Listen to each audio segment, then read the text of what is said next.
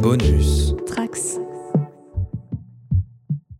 Vous le savez peut-être, le monde de Warhammer 40 000 est rempli de pirates, de corsaires et autres boucaniers. Et ça tombe bien puisqu'à l'occasion de la sortie du tome 100 de One Piece, le label Bonus Tracks, dont Land Rider fait fièrement partie, vous propose une semaine de podcast entièrement dédiée à nos amis les pirates. Bref, les rock traders et autres pirates de Warhammer 40 000, c'est tout de suite à bord du Land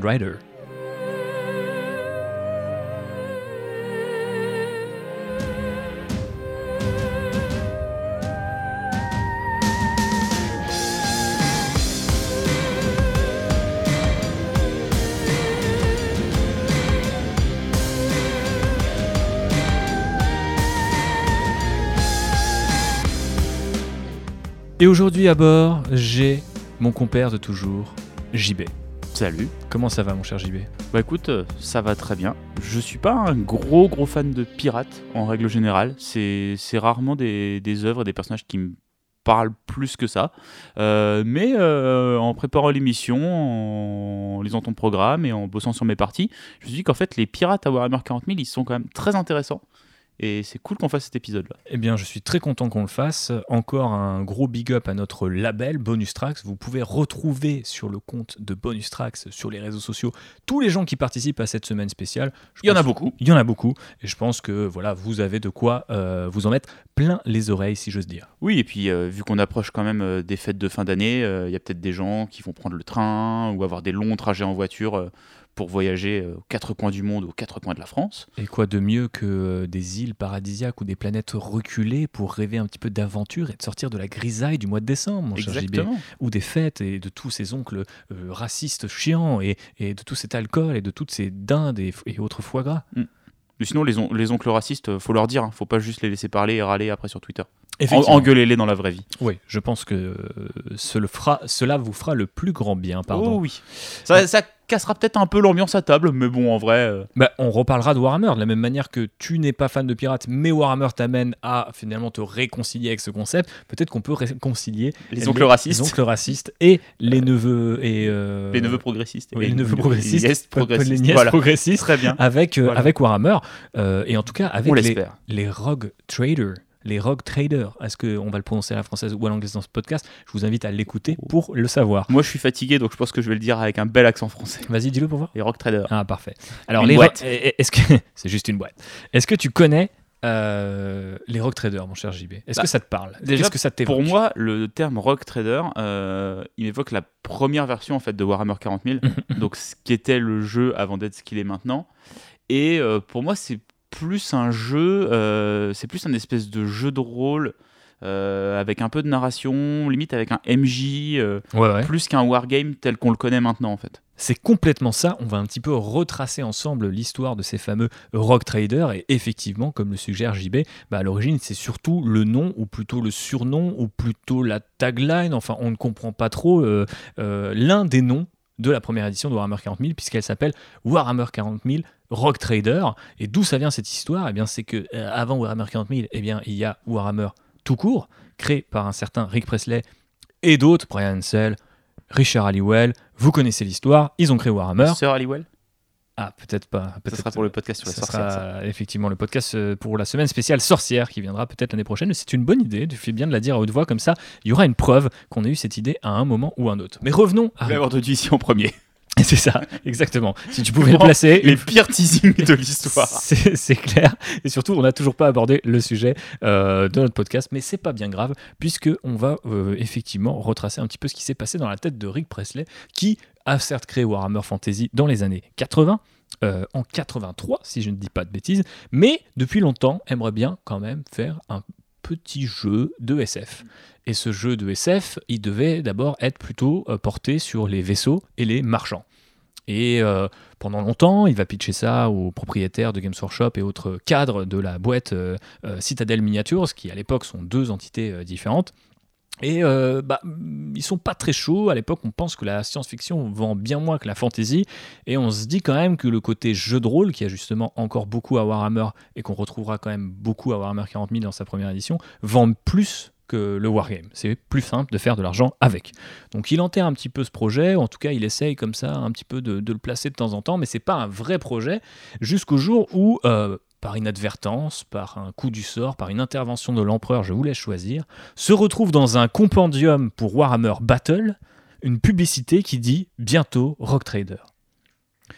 Et là, dans toutes les conventions de l'époque, où vous imaginez il y avait quand même moins de monde qu'aujourd'hui, eh bien les gens vont voir Games Workshop et ils disent c'est quoi Rock Trader? Ça sort quand, Ouais, C'est quand? À quelle heure? Je pense que ouais, c'est à quelle heure le trailer. C'est ça. Je pense que ouais, t'as cet effet de. euh, à l'époque, c'est quand même un tout petit milieu qui vit des conventions, qui vit des fanzines, qui vit de ce genre de choses. Et d'avoir une espèce d'annonce comme ça, euh, un nouveau jeu SF. euh, J'imagine qu'en plus, la SF, bon, t'avais euh, Star Trek et Star Wars à l'époque qui euh, étaient peut-être un- qui avaient un peu l'hégémonie, je pense, là-dessus. Complètement. Et ouais. j'imagine que c'est pour ça aussi qu'ils voulaient pas se lancer là-dedans parce que t'avais des tels monstres en face que t'es là, tu fais bah ouais, enfin nous, si on lance une licence de SF, elle va se faire écraser en termes de marketing et en termes d'importance pour les gens. Donc limite, on va perdre de l'argent à lancer ce jeu-là.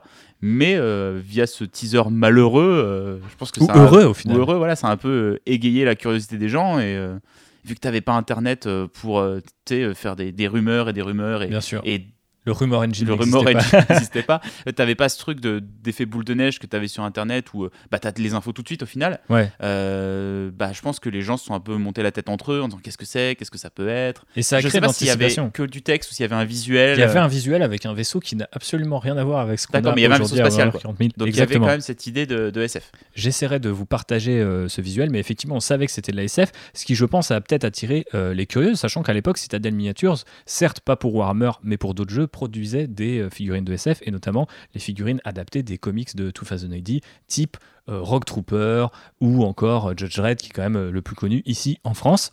La patte graphique, euh, elle se retransmet bien. 2000 AD, Warhammer 40 000, euh, Ah ben, il y a vraiment quelque chose. Quoi. Effectivement, je pense qu'on pourrait en faire un podcast entier. D'ailleurs, j'ai déjà Il y a sûrement abordé des artistes en commun, j'imagine, à l'époque. Bah ouais, ouais, complètement. Et je pense qu'effectivement, ça vaudrait le coup d'enquêter. Mais il se trouve que effectivement, euh, Games Workshop commence à être un petit peu agacé de ces questions à répétition sur Rock Trader. Retourne voir Rick Presley et lui dit bon alors, c'était quoi ton histoire? Si on te file un petit budget et qu'on essaye de voir ce que ça donne, est-ce que les gens nous laisseront tranquilles? Comme ça, ça bide, on n'en parle plus. Et le problème, c'est que Ça n'a pas bidé. Ça n'a pas bidé. Ça a même plutôt fonctionné, je pense qu'on peut le dire. Warhammer 40 000, ouais, petit truc pour euh, Games Workshop. Mais alors, d'où vient ce nom du coup euh, de Rock Trader? Mais il y a eu une petite euh, tension en fait par rapport à cette publicité dont je vous parlais tout à l'heure, parce que ce que les gens attendaient c'était Rock Trader. Et ce que Games Workshop, ses cadres, les gens de Citadel Miniatures et même peut-être Rick Presley sont en train de construire, bah, c'est une version futuriste de Warhammer 40 000, dans laquelle on va retrouver un certain nombre de points communs d'ailleurs avec l'univers euh, de fantasy. Donc du coup, il y a un problème, c'est que ça s'appelle Warhammer 40 000, mais ça s'appelle plus Rock Trader. Donc on garde l'aspect Warhammer, mais on perd euh, toute l'anticipation qu'il y a eu autour de la publicité. Et si on l'appelle que Rock Trader, eh ben ça ressemble au fameux comics Rogue Trooper dont je parlais tout à l'heure. Donc Games Workshop a aussi les droits pour produire des figurines, donc ils sont contraints d'utiliser les deux titres pour la première édition du jeu. Et c'est pour ça, mon cher JB et mes chers auditeurs et auditrices, que Warhammer 40 000 s'appelle Rock Trader pour sa première édition. D'accord, donc pour que les gens ne confondent pas Rock Trader avec Rock Trooper ou euh, Warhammer avec Warhammer 40 000, ils ont mis les deux noms en même temps. Comme ça, démerdez-vous. Comme ça, démerdez-vous et euh, vous avez toutes les infos dans le titre, sachant que le titre est un petit peu, sans doute, un clin d'œil à un jeu qu'avait développé Rick Presley bien avant Warhammer qui s'appelle Combat 3000, donc Combat 3000. Et du coup, euh, je crois qu'il dit dans une interview, j'ai juste rajouté plus de zéro parce que je trouvais que ça faisait encore plus loin dans le futur. Et il y avait vraiment un côté presque troll slash provocateur dans ce titre. Mais la légende est née. Nous voilà donc dans l'univers de Warhammer 40 000, qui à l'époque ressemble grosso merdo à l'univers de Dune avec deux trois subtilités, mais c'est quasiment la même chose. Ouais, c'est quand Ça- même très très proche. euh, même même d'un peu dans l'esthétisme, tu retrouves. euh, Ah bah euh, les Space Marines ressemblent beaucoup aux Sardaukar, Ouais. euh, qui sont la Légion de l'Empereur. Il y a énormément de monstres qui- et de factions extraterrestres qui sont en fait tirés de la fantasy. Donc là c'est plus tellement Dune, mais c'est euh, Donjons et Dragons et Warhammer et tous les autres univers de fantasy dont il faut capter un petit peu l'essence. L'idée étant de vendre en fait des elfes, par exemple, et d'ensuite à l'origine euh, de vendre des petits euh, blisters en plastique pour leur ajouter des fusils euh, laser, mais de vendre les mêmes figurines. Donc il y a tout intérêt pour la première version de Warhammer 40 000 à être une espèce de drôle de mélange entre. Parce que euh, ça ressemble beaucoup à Warhammer bah, Fantasy Battle, Complètement. comme ça, et, et que ça soit juste ouais, une, limite une upgrade. un exactement. truc à part. Et c'est pour ça que les orques resteront très présents. On l'expliquera peut-être un jour où on fera un podcast orc avec un K, ce de Warhammer 40 000. C'est parce que Richard Halliwell est très fan des orques et que par ailleurs, bien, il est persuadé, euh, même si ça se fera un petit peu par la suite, pas tellement au lancement, qu'il faut qu'il y ait un maximum d'orques euh, pour euh, que Warhammer 40 000 fonctionne, parce que lui n'a pas du tout confiance euh, en ce, cet univers, en tout cas l'aspect science-fiction de cet univers, qui à l'origine est justement ce qui intéresse notre ami Rick Presley. Et dans cet univers de science-fiction, il y a ceux qu'on appelle les rock traders, parce que c'est pas juste un titre pour faire joli, ce sont aussi des gens. au, début, c'est quand même, de mes souvenirs, c'est un peu flou. Parce que il y a y a des liens avec l'Imperium, mais qui sont pas, qui ont été un peu renforcés euh, dans le lore plus tard. Mais euh, au début, c'est vraiment plus des espèces de contrebandiers, mercenaires, euh, un peu marchands, mais quand même un peu voyous. On n'est on n'est pas vraiment sur la figure du pirate. En tout cas, au début, on est plus ouais, sur la figure du contrebandier, j'ai l'impression. Bah, ça convoque énormément de choses, effectivement, un petit peu quand même euh, la piraterie, euh, parce que on a une première illustration euh, d'un certain Myron Jubalgon. Je ne sais pas si c'est comme ça qu'on le prononce, mais très clairement, il a une dégaine de pirate. Et ce monsieur est un rock trader. Et on nous explique que les rock traders sont un peu tirés des rangs de l'acquisition. Considérée comme une entité un petit peu euh, maléfique, dépravée, etc. Ou même des légions de Space Marine. Donc au départ, les rock traders, ça peut être un peu n'importe qui. monde. Euh, et décidément euh, des pirates, d'après euh, en tout cas Ouais, l'illustration. L'illustration, il a un espèce, il a une espèce de grande gabardine, un peu un manteau long. Il a, il a des, un pistolet, on dirait un, peu un, un mousquet. euh, ouais, donc il y a, il y a vraiment ce- ouais, cette espèce de mélange, euh, un esthétisme assez futuriste, parce que derrière lui, il y a ce qui pourrait s'apparenter, on va dire, à un personnage du Mechanicus maintenant. ouais, ouais, complètement. Euh, alors que lui, il est là avec, bah, pareil, ses flingues en bois, son épée. euh. Il y a ce- déjà ce mélange, ouais, euh, technologie rétro-futuriste euh, qu'on retrouve encore maintenant euh, bah, dans une faction comme le Mechanicus, par exemple. Ouais, totalement. Et je pense que c'est ça qui va un petit peu définir euh, la, personnalité, la figure du rock trader, qui effectivement au départ est un peu une sorte d'agent spécial de l'Imperium, donc de l'Empire humain au sein de cette galaxie, qui a le droit de faire un petit peu ce qu'il veut tant que, en gros, il ramène les mondes qu'il découvre dans le giron de l'Imperium. C'est plus ou moins ce qui va rester euh, au fil des années et des éditions comme toujours à Warhammer 40 000, on va ajouter énormément de couches et de surcouches qui vont nous expliquer un petit peu bah, comment on en est arrivé à avoir besoin d'explorateurs, de conquistadors, de pirates slash de corsaires pour aider l'Imperium. Ouais, j'ai j'ai l'impression qu'avec les différentes versions, et même s'il n'y a pas eu grand chose, c'est pas une partie du lore qui a été très développée, mais il y a eu pas mal de petites infos euh, au fur et à mesure des années. J'ai l'impression qu'ils les ont surtout institutionnalisés en fait. Qu'ils leur ont un peu donné un cadre, euh, d'où ils viennent, euh, pourquoi ils ont ça. Ils ont cette espèce de mandat impérial maintenant euh, Ouais, qui leur permet bah, de faire ce que les autres. membres de l'impérium ne peuvent pas faire, c'est-à-dire un truc tout bête comme par exemple parler avec un Xenos c'est ça. Effectivement, ils et ont pas ce- devoir tirer à vue. ça- ça- Parfois, ils le font quand même, mais effectivement, ils détiennent ce fameux warrant of trade. Donc là, on retrouve un peu le côté corsaire qui a un papier euh, du roi ou de l'empire qui te défend et qui a euh, quelque part tout pouvoir pour couler les navires ennemis euh, ou les navires pirates en fonction des besoins du fameux empire. Et en même temps, comme tu le disais, ils les institutionnalisent. Ce mot n'est pas très facile à prononcer, mais l'idée c'est qu'effectivement on va expliquer d'où vient un peu leur pouvoir. Et en l'occurrence, on nous explique que les rock traders, au fur et à mesure des éditions, viennent de l'Adeptus Terra, qui est en gros la bureaucratie de l'Imperium pour euh, euh, caricaturer. Et euh, ben, plusieurs de ces familles très influentes de l'Adeptus Terra, qui sont des familles un petit peu nobles, et là on retrouve le côté d'une, parfois se disent pour soit récupérer encore plus de pouvoir, ou soit un petit peu euh, racheter des fautes, etc., vont envoyer certains de leurs héritiers devenir des rock traders. Donc ils disposent du pouvoir impérial et vont l'utiliser à leur manière, soit pour enrichir leur famille, euh, soit pour euh, s'enrichir personnellement, ou soit tout simplement pour être un peu des aventuriers. Et là, on reconnaît peut-être le côté très libre des pirates qui ont ce besoin, tu vois, de, liberté. Et bah, petite question sur ça. Est-ce que il n'y a pas. Alors, j'imagine qu'il y a eu plusieurs cas et que c'est un peu différent. Mais est-ce qu'il n'y a pas ce côté un peu. vu que c'est des familles nobles dans la noblesse de Terra, donc c'est des trucs très codifiés. est-ce que c'est pas un peu genre les moutons noirs de la famille qui viennent des rock traders ou est-ce que c'est un truc un peu glorieux en fait? Bah, c'est ça qui peut être intéressant et qu'on voit un petit peu au fur et à mesure des éditions, parce que tu l'as dit, ça n'a pas été très développé, en tout cas pas directement dans Warhammer 40 000, le jeu de figurines, mais beaucoup dans le jeu de rôle. On reparlera un petit peu de cette facette jeu de rôle euh, juste après. Mais pour répondre à ta question plus précisément, très clairement, on a euh, des rock traders qui sont l'héritier de familles plus ou moins puissantes. Et euh, du coup, eh ben, on va leur confier un, ce mandat très clairement, on peut imaginer que certains euh, pourraient vouloir se débarrasser, je sais pas, du cadet de la famille pendant que l'aîné est super brillant, en se disant, de toute façon, le principe d'un trader, c'est qu'il est envoyé certes avec un mandat, certes avec un pouvoir quasi infini sur euh, les sujets de l'impérium, mais il a quand même de fortes chances de crever. Parce qu'il va à l'autre bout. En fait, son, principe, c'est qu'il va à l'autre bout de l'empire, au-delà des frontières, et il y est chargé, bah, soit de faire. Même s'il meurt pas, euh, il reviendra pas en fait il y a peu de chances qu'ils reviennent. Et donc, effectivement, je pense qu'on peut imaginer tout un tas de choses. Je connais pas spécialement le lore de plusieurs rock traders comme ça de tête, mais je pense qu'il y a très clairement de tout. C'est-à-dire des familles qui ont monté leur renommée et leur richesse sur ce système et donc qui euh, vont envoyer, on va dire, euh, leurs élus les plus euh, talentueux, et à l'inverse, d'autres familles qui pourraient vouloir se débarrasser d'un mouton noir en l'envoyant à l'autre bout de l'Empire.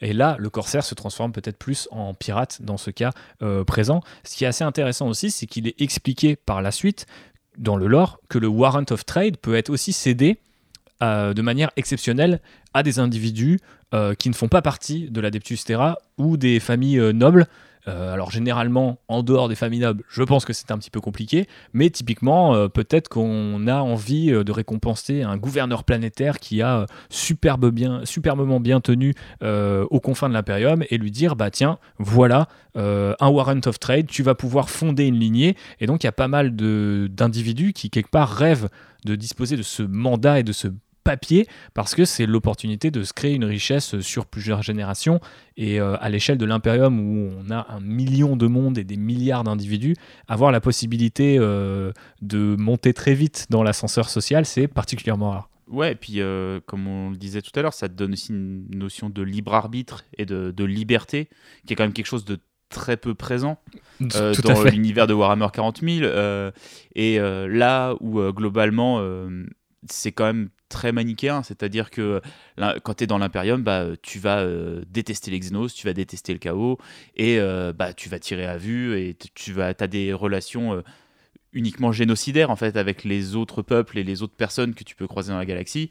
les Rock Traders, c'est les seules personnes qui font un peu exception à ça. Ce qui n'est pas sans rappeler un petit peu les empires coloniaux de l'époque de l'âge d'or de la piraterie, où au mm. final, bah, du point de vue de l'empire, l'autre c'est un adversaire et il est euh, génocidable quoi si j'ose dire. Bah, je pense que si tu te places euh, alors c'est quelque chose nous c'est une, histoire qu'on n'apprend pas trop euh, en France mais je pense que ça résonne beaucoup avec tout l'empire britannique et les conquêtes maritimes mhm. notamment de l'empire britannique où bah comme tu disais ouais, les, les, mecs qui partaient bah, à l'autre bout du monde c'était littéralement ça dans des bateaux et leur but c'était d'aller bah, coloniser le, nouveau, monde, et les, terres que l'Europe venait de, découvrir.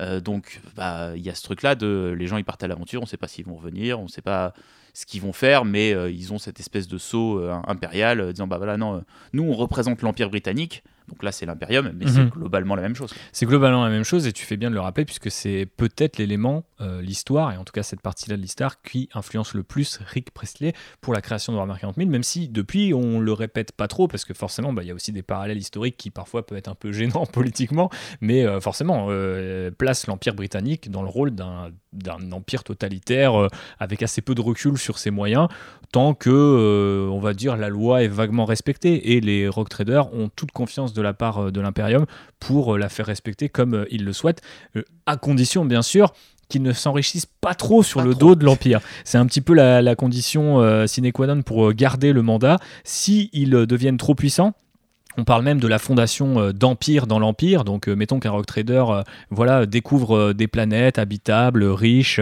et les ramène dans le giron de l'impérium, mais en devienne le chef euh, par la force des choses, bah, il va être arrêté euh, au bout d'un moment euh, par l'Adeptus Terra et ceux qui vont apprendre bah, tout le pouvoir qu'il a pu emmagasiner. Même chose, s'il collabore un peu trop avec les extraterrestres qu'on appelle sous le terme de, enfin, qu'on désigne sous le terme de Xenos dans l'univers de Warhammer 40 000, là aussi il peut lui arriver des problèmes. Et bien sûr, s'il conspire contre l'Imperium ou pour faire sécession avec l'Imperium, là il va lui arriver quelques bricoles, vous en doutez un peu. Petite question, parce que c'est quelque chose qui était déjà très présent dans Fantasy Battle à l'époque, mais j'ai pas l'impression, en tout cas que sur la première version de, bah, de Rock Trader et tout ça, que le chaos ait une place si importante que ça. Le chaos viendra un petit peu plus un peu tard. après. Pour être honnête, et je fais beaucoup de recherches là-dessus en ce moment, pour un projet dont vous reparlera un jour sans doute, euh, eh bien le chaos Le vient... Warhammer euh, 40. c'est ça. Thibaut qui l'écrit. C'est moi, c'est moi, je bosse dessus, je, je suis à Donf. Là, Il a j'ai- casté Henri Cavill, c'est bon, Internet la- est content. J'allais faire la vanne, mais effectivement, euh, le chaos, c'est un truc qui arrive quand même assez tôt dans les deux univers, mais qui est développé et transformé par la suite parce que ça, c'est une demande encore une fois de, je crois, euh, Brian Ansel. Euh, du coup, qui est euh, le patron de Citadel Miniatures et qui est un grand fan de Michael Moorcock. Et on l'a dit dans notre épisode 0 que euh, les deux univers de Warhammer étaient très inspirés par la vision de Michael Moorcock du chaos. Mais le chaos chez Michael Moorcock, il y a un équilibre. Donc il y a aussi, on va dire, une force blanche qui nuance la force noire. Et Elric, par exemple, est le personnage qui est chargé de ramener l'équilibre. Je schématise. Warhammer 40 000, Ramène ils ont. l'équilibre de la force. C'est- un autre podcast. ça. C'est ça, c'est un autre podcast. Mais effectivement, à Warhammer 40 000, bah, il n'y a que la partie noire, en fait, si tu veux. Le chaos, il est là, mais il n'est pas nuancé par une force euh, magique euh, du bien, en fait. On peut suggérer que c'est, l'empereur, mais l'empereur est assis sur un empire qui est euh, bah, euh, autocratique, euh, qui n'est plus gouverné ni par la raison, ni par la science, ni par quoi que ce soit de positif. C'est juste un régime euh, tentaculaire et complètement dingue dans lequel les rock traders, vous l'aurez compris, ont toutes les chances de prospérer ou de mourir. un peu comme tout le monde, en fait, euh, en marge euh, de, ce- de cet empire. Et d'ailleurs, euh, dans le canon de Warhammer 40 000, 10 000 ans avant, il y a la Grande Croisade, puis les dont, vous- dont on vous a déjà parlé. Et à l'origine, les rock traders, qui, ceux, de cette époque sont nommés d'ailleurs rock traders militants, euh, eh bien, sont chargés d'accompagner la Grande Croisade et effectivement de gérer tout ce qui est administratif, exploration, de on va dans cette direction, ah on a trouvé une île slash une planète en fait plutôt dans cet univers et on la ramène sous le giron de l'Imperium parce que tout n'a pas besoin d'être euh, soumis par la force des légions Space Marine. Et par la suite, avec euh, Warhammer 40 000 et 10 000 ans de transformation d'Imperium qui devient le régime horrible qu'on connaît aujourd'hui, eh bien effectivement, il devient un petit peu ce titre très bizarre d'une puissance assez incommensurable parce que on nous explique quand même dans le lore que les rock traders ont même le droit de recruter des Space Marines pour leur cause. Ouais, ils ont le droit d'avoir des flottes aussi de vaisseaux. Complètement. et. Mais- C'est- des gens qui sont quand même. Même si on a cette image un peu du espèce de, de similé Han Solo euh, Mhm. de l'univers 40 000, en fait, non, c'est plus, c'est presque des seigneurs de guerre, en fait. Ouais, totalement. Maintenant. En tout Des- cas, à 40 000 maintenant, tel que c'est vu avec euh, Gilliman qui a relancé des croisades, qui les a rappelés, qui leur a redonné un petit peu d'importance. Et tu fais bien de rappeler ce truc-là parce que c'est un peu la dernière apparition notable des Rock Traders dans le canon actuel en fait de Warhammer 40 000 où effectivement Gilliman est revenu et en tant que euh, régent de l'Imperium a dit bah on a de nouveau besoin des Rock Traders euh, pas en tant que force pour de temps en temps régler des conflits, euh, lever une armée, explorer un petit peu par-ci, un petit peu par-là. Non, il faut une unité. Et il en faut d'autant plus que la galaxie a été fendue en deux par cette fameuse faille, la cicatrix maledictum, dont on vous a déjà longuement parlé. Et effectivement, lui, il n'a pas besoin que de guerriers. Et c'est ça qui est intéressant aussi que les Rock Traders, c'est qu'ils convoquent une mythologie plus civile, plus bureaucratique en fait un petit peu de l'impérium qui a besoin effectivement d'envoyer des vaisseaux et dire vous êtes toujours dans, dans l'impérium ou pas? Et les mecs vont dire bah en fait là il y a une faille qui a un peu coupé la galaxie en deux mais nous ouais on est Ouais, pro impérium Il pleut des démons chez nous, euh, ouais, venez nous aider. Ouais, c'est clair, venez nous aider. Donc les mecs vont lister, vont potentiellement lever des armées, etc. Il y a aussi effectivement le côté cédeur de guerre, mais ce qui est intéressant, c'est que les rock traders, je vous, ai- je vous l'ai dit, ce sont plutôt des gens des familles nobles.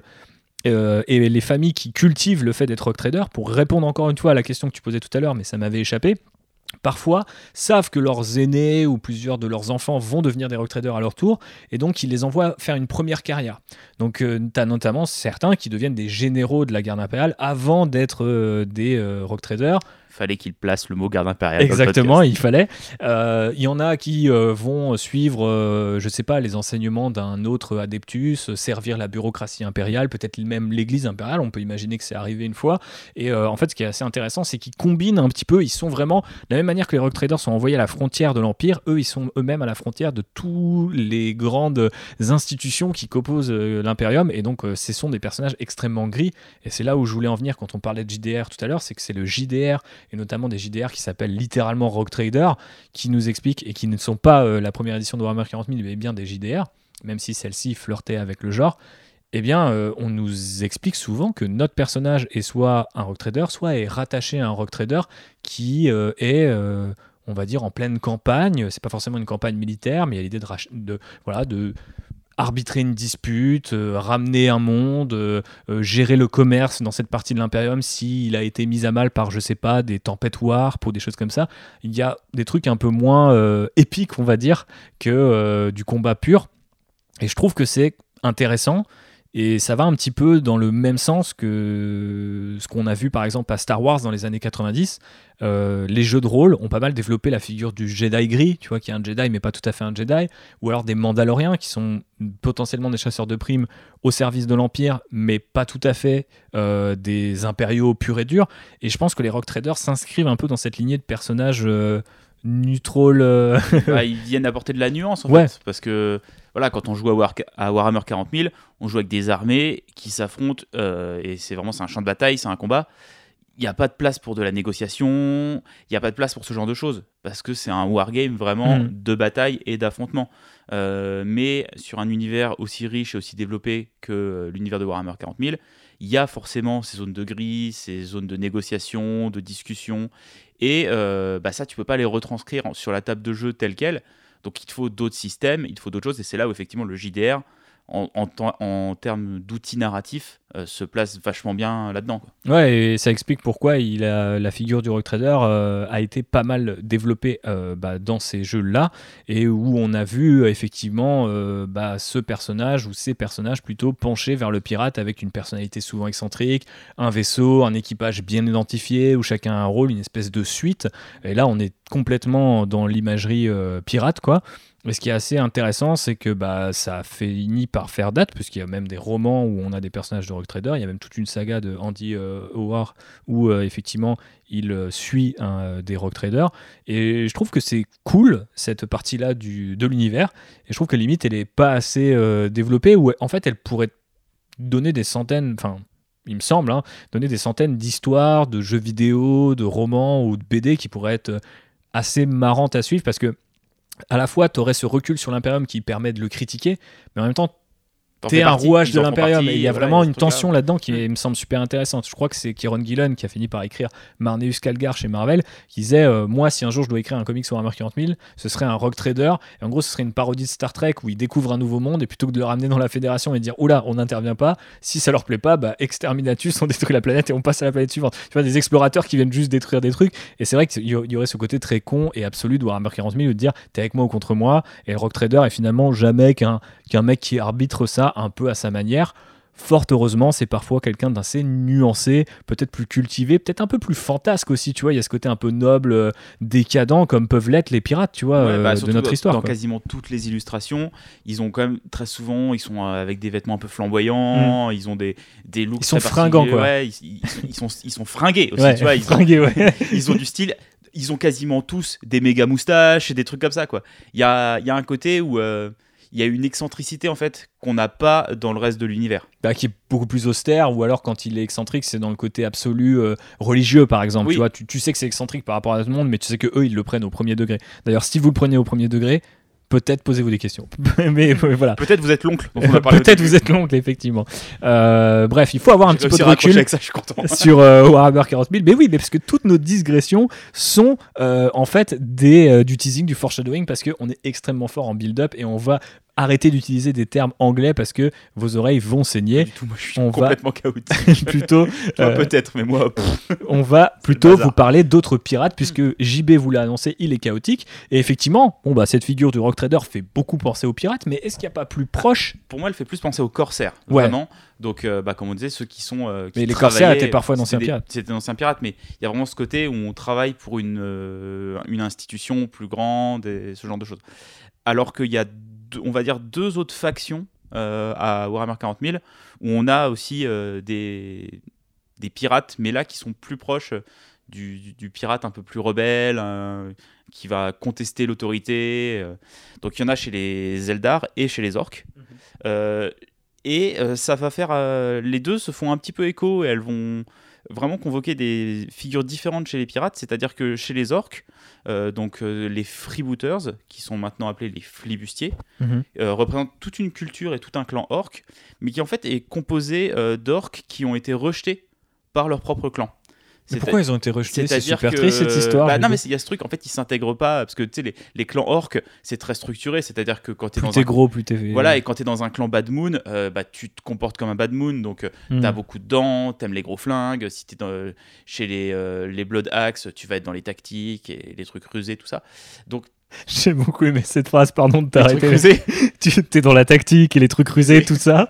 Je pense que si vous êtes dans la tactique, les trucs rusés, tout ça, vous allez beaucoup aimer notre épisode qui arrive après celui-là sur Kill Team. Mais revenons aux orques. voilà, donc t'as certains orques qui euh, ont la malchance de ne pas naître potentiellement dans la bonne tribu. Oh, Et, euh, et souvent, ces orques-là, bah, c'est un peu des parias. ça me fend le cœur. et, euh, et ils décident un peu de, de quitter le- leur clan. Euh, et euh, ils réussissent, parce que euh, c'est là où les orques sont forts, ils réussissent à s'agglutiner entre parias et ils montent en fait des, bah, des groupes de pirates. Et ils vont explorer la galaxie. bon, ça reste des orques, hein, donc ce qu'ils veulent, c'est plus de dents, des gros flingues. Et il y a cette espèce de truc un peu particulier de. Est-ce que tu penses que leur carte au trésor indique là où tu trouves des créatures qui ont des dents énormes? Bah, ce, ce serait pas une, une histoire parce trop cool y, a, il y a cette histoire un peu de tous les, les orques qui deviennent euh, des flibustiers. euh, ils recherchent un peu la richesse aussi. Et euh, il y a cette espèce de truc qui est un peu euh, dit. En général, c'est tous des orques qui aiment le bling. Mm. C'est-à-dire qu'ils aiment bien euh, avoir des dorures. Ils aiment bien. ils ont tous des boucles d'oreilles. Ils sont ont pas un peu dans le placard ces orques quelque part. bah, il y a un peu un espèce de truc comme ça. Non, mais tu vois, de. Ouais. de ouais, j'irai pas jusqu'au coming out, mais il y a quand même cette espèce de, de truc de ne pas être. À l'aise comme les autres, ouais, ouais. et de, de partir à l'aventure avec euh, des, une communauté que tu te crées toi-même. C'est trop cool. Moi, j'ai toujours aimé ces, ces gars-là. Du coup, euh, ils s'organisent en tant que, en tant que flotte. En tant que flotte, ouais, ils arrivent à piller Cool. des vaisseaux et, euh, et du coup, il y a vraiment ce côté. euh, ça justifie aussi pourquoi est-ce que euh, les figurines de Flash Gitz, parce que c'est ces figurines-là euh, donc qui représentent la- le plus la culture euh, freebooters euh, Mhm. ou flibustier dans les figurines orques, sont euh, aussi dépareillés en termes de couleurs et tout ça. C'est parce que c'est des orques qui viennent de clans différents. Mhm. Donc euh, ils ont tous des couleurs différentes. Il y en a qui vont mettre du rouge, il y en a qui vont mettre du jaune, du bleu, du vert. voilà. Il y a, il y a vraiment une, une espèce de cohérence là-dedans. Il y a un personnage aussi flibustier qui est le capitaine Badruck. qui lui est pareil, un, une espèce de super pirate euh, qui euh, loue ses services à d'autres euh, boss orques euh, parce qu'il est très rusé et il a des très bonnes tactiques. Et, euh, il a un super mec qui travaille avec lui, qui lui fabrique des canons de téléportation et du coup il arrive à envoyer ses troupes au bon endroit. Et, et ça- vraiment cette espèce de, de- de figure de mercenaire qui est respectée au sein des clans. Euh, Très stylé, du coup. Mm. Après c'est dommage que la figue elle date de la V6, elle est un petit peu datée. On en parlera un petit peu des figues euh, juste après, mais effectivement, ouais, il faudra faire un petit encart euh, là-dessus. Et il y a, y a un truc juste qui est assez marrant sur les freebooters, et là qui, pareil, est très ADN orc, c'est qu'ils ont pas mal de bioniques et ce genre de choses. Parce qu'en fait, euh, dans les clans où il y a des médecins, des painboys, ou des docs, comme on les appelle maintenant, bah, les clans les gardent et les laissent pas partir. Mhm. Donc en gros, euh, les flibustiers, ils ont pas trop de médecins. Donc c'est pour ça qu'ils peuvent pas trop se rafistoler. Et ça justifie pourquoi ils ont des crochets de pirates et des jambes en bois, en fait. C'est une explication in-universe complètement dingue, mais auquel je n'avais jamais fait attention. Mais maintenant que tu le dis, c'est tout à fait logique. Et c'est ça la beauté de Warhammer 40 000. De la même manière qu'on peut imaginer que les mecs ont des cartes au trésor qui indiquent la plus grosse dent de la galaxie. Et c'est crédible dans cet univers. Voilà, enfin, c'est pour ça que vous devez nous écouter et euh, vous enfoncer encore un peu plus loin avec nous dans le terrier du lapin. Mais avant ça, est-ce qu'on parlerait pas un petit peu chaos? Parce que là, tu as parlé de tes orques. Après, je sais que tu vas parler de tes oreilles pointues qui sont chères aussi à ton cœur. Est-ce qu'on parlerait pas un peu Space Marine du chaos là? Bah, allez, vas-y, c'est ta partie. Allez, c'est ma Voilà. partie. Parce que toi, tu parles de pirates, moi, je parle de corsaires, visiblement, parce que je voulais vous parler des Red Corsairs, les Red Corsaires euh, de Huron Sombrecoeur. Huron, euh, je crois que c'est Blackheart en anglais, qui, du coup, est un perso qui commence à être assez âgé euh, pour euh, les joueurs Space Marine du chaos, mais qui à l'origine, euh, en fait, euh, n'existait pas vraiment. C'était juste la faction Red Corsair, et elle a même commencé euh, je crois que c'était dans le livre de règles V3 ou peut-être dans un codex Space Marine du chaos. Euh, Il y a une photo d'un Red Corsair et en fait c'est un Black Templar. Donc vous imaginez un Space Marine des Black Templars, pieux, droit, zélé, qui a fait une croix rouge sur son insigne de chapitre et c'est un Red Corsair. voilà l'origine des Red Corsair qui du coup à l'origine, ça fait deux fois origine, ça fait trois fois maintenant, sont des euh, Space Marines qui renient leur chapitre et potentiellement deviennent des chapitres renégats, enfin un chapitre renégat en tout cas. Pour moi, les, les Red Corsair, c'est toi, c'est des renégats. Ils ont pas, ils sont pas dans le chaos entre guillemets. Ils vénèrent pas les, les puissances du chaos, tout ça. Bon, peut-être que c'est arrivé après. Ouais. Mais euh, pour moi, au début, c'était vraiment juste des Space Marines qui faisaient sécession. No more. En fait. Space Marine No More. ils barrent euh, avec un crayon rouge leur truc et ils s'en vont. Et y Ils avait écrivent euh, sur- au, au Tipex sur leur trousse et tout ça. Quoi. Exactement. Ils sont hyper émo. Et euh, ils se regroupent là aussi ensemble en communauté de Space Marines déçus euh, de l'Imperium et qui décident de, bah, tout simplement de le, bah, de le piller, quoi, tout simplement. Euh, après tout, ce sont eux qui ont bâti l'Imperium, ce sont eux qui le défendent et bah, ils se disent, bah tiens, on n'a jamais euh, On n'a pas de retour nous. sur investissement. Donc c'est un petit peu on fait que dommage. travailler, travailler, travailler. On n'a pas de jour férié. Donc euh, ils disruptent Voilà. l'Imperium. Ils se syndiquent. il se syndique en tant que Red Corsair. Par la suite, euh, et notamment via les bouquins de Forge World, qui est la branche euh, résine de Games Workshop, on va avoir pas mal de choses qui vont être écrites sur les Red Corsair. Et on va apprendre que la plupart, euh, peut-être pour ne pas faire doublon avec euh, la Black Legion, qui elle-même aussi récolte en fait euh, parmi tu vois, différents chapitres, renégat ou non à l'origine, mais bon, rassemble les gens sous une même bannière, et ben on va expliquer que les Red Corsair à l'origine c'était les Astral Claws, si je dis pas de bêtises, de Luft Huron, qui était en gros un gars qui gérait un petit empire de planètes, un peu comme les ultramarines gèrent sur le, les 500 mondes, euh, règnent sur les 500 mondes, pardon, et bien lui euh, gérait ces petites planètes. Et un jour, il en a eu marre de payer la dîme que lui demandait l'Imperium. Donc il y avait vraiment ce côté, euh, je suis une espèce de rock trader, en tout cas une seigneur de guerre installée euh, dans un coin de l'Imperium, et là j'en ai marre de payer la dîme parce que Bah, c'est trop. Le truc dont on parlait un petit peu tout à l'heure, euh, des colonies et de, de l'Empire Bah, britannique, ça vraiment ce- la, la colonie qui fait sécession et qui, se dé- qui déclare son indépendance. quoi. Sauf que là, la colonie est baquée par un chapitre de Space. Marine, donc ça a posé un petit peu euh, de problème. Est-ce que une- c'est pas les premiers Américains de Warhammer 40 000 les Red Corsair Peut-être, peut-être. Mais alors, qui euh, sont les Lafayette de- dans cette histoire? C'est ça que j'ai envie de savoir. Mais peut-être il y a des indices dans ce qui va suivre, puisque euh, Je suis en train d'imaginer une comédie musicale Hamilton Warhammer 40 000. Let's go. On est, on est parti. Très bien pour la fin d'année.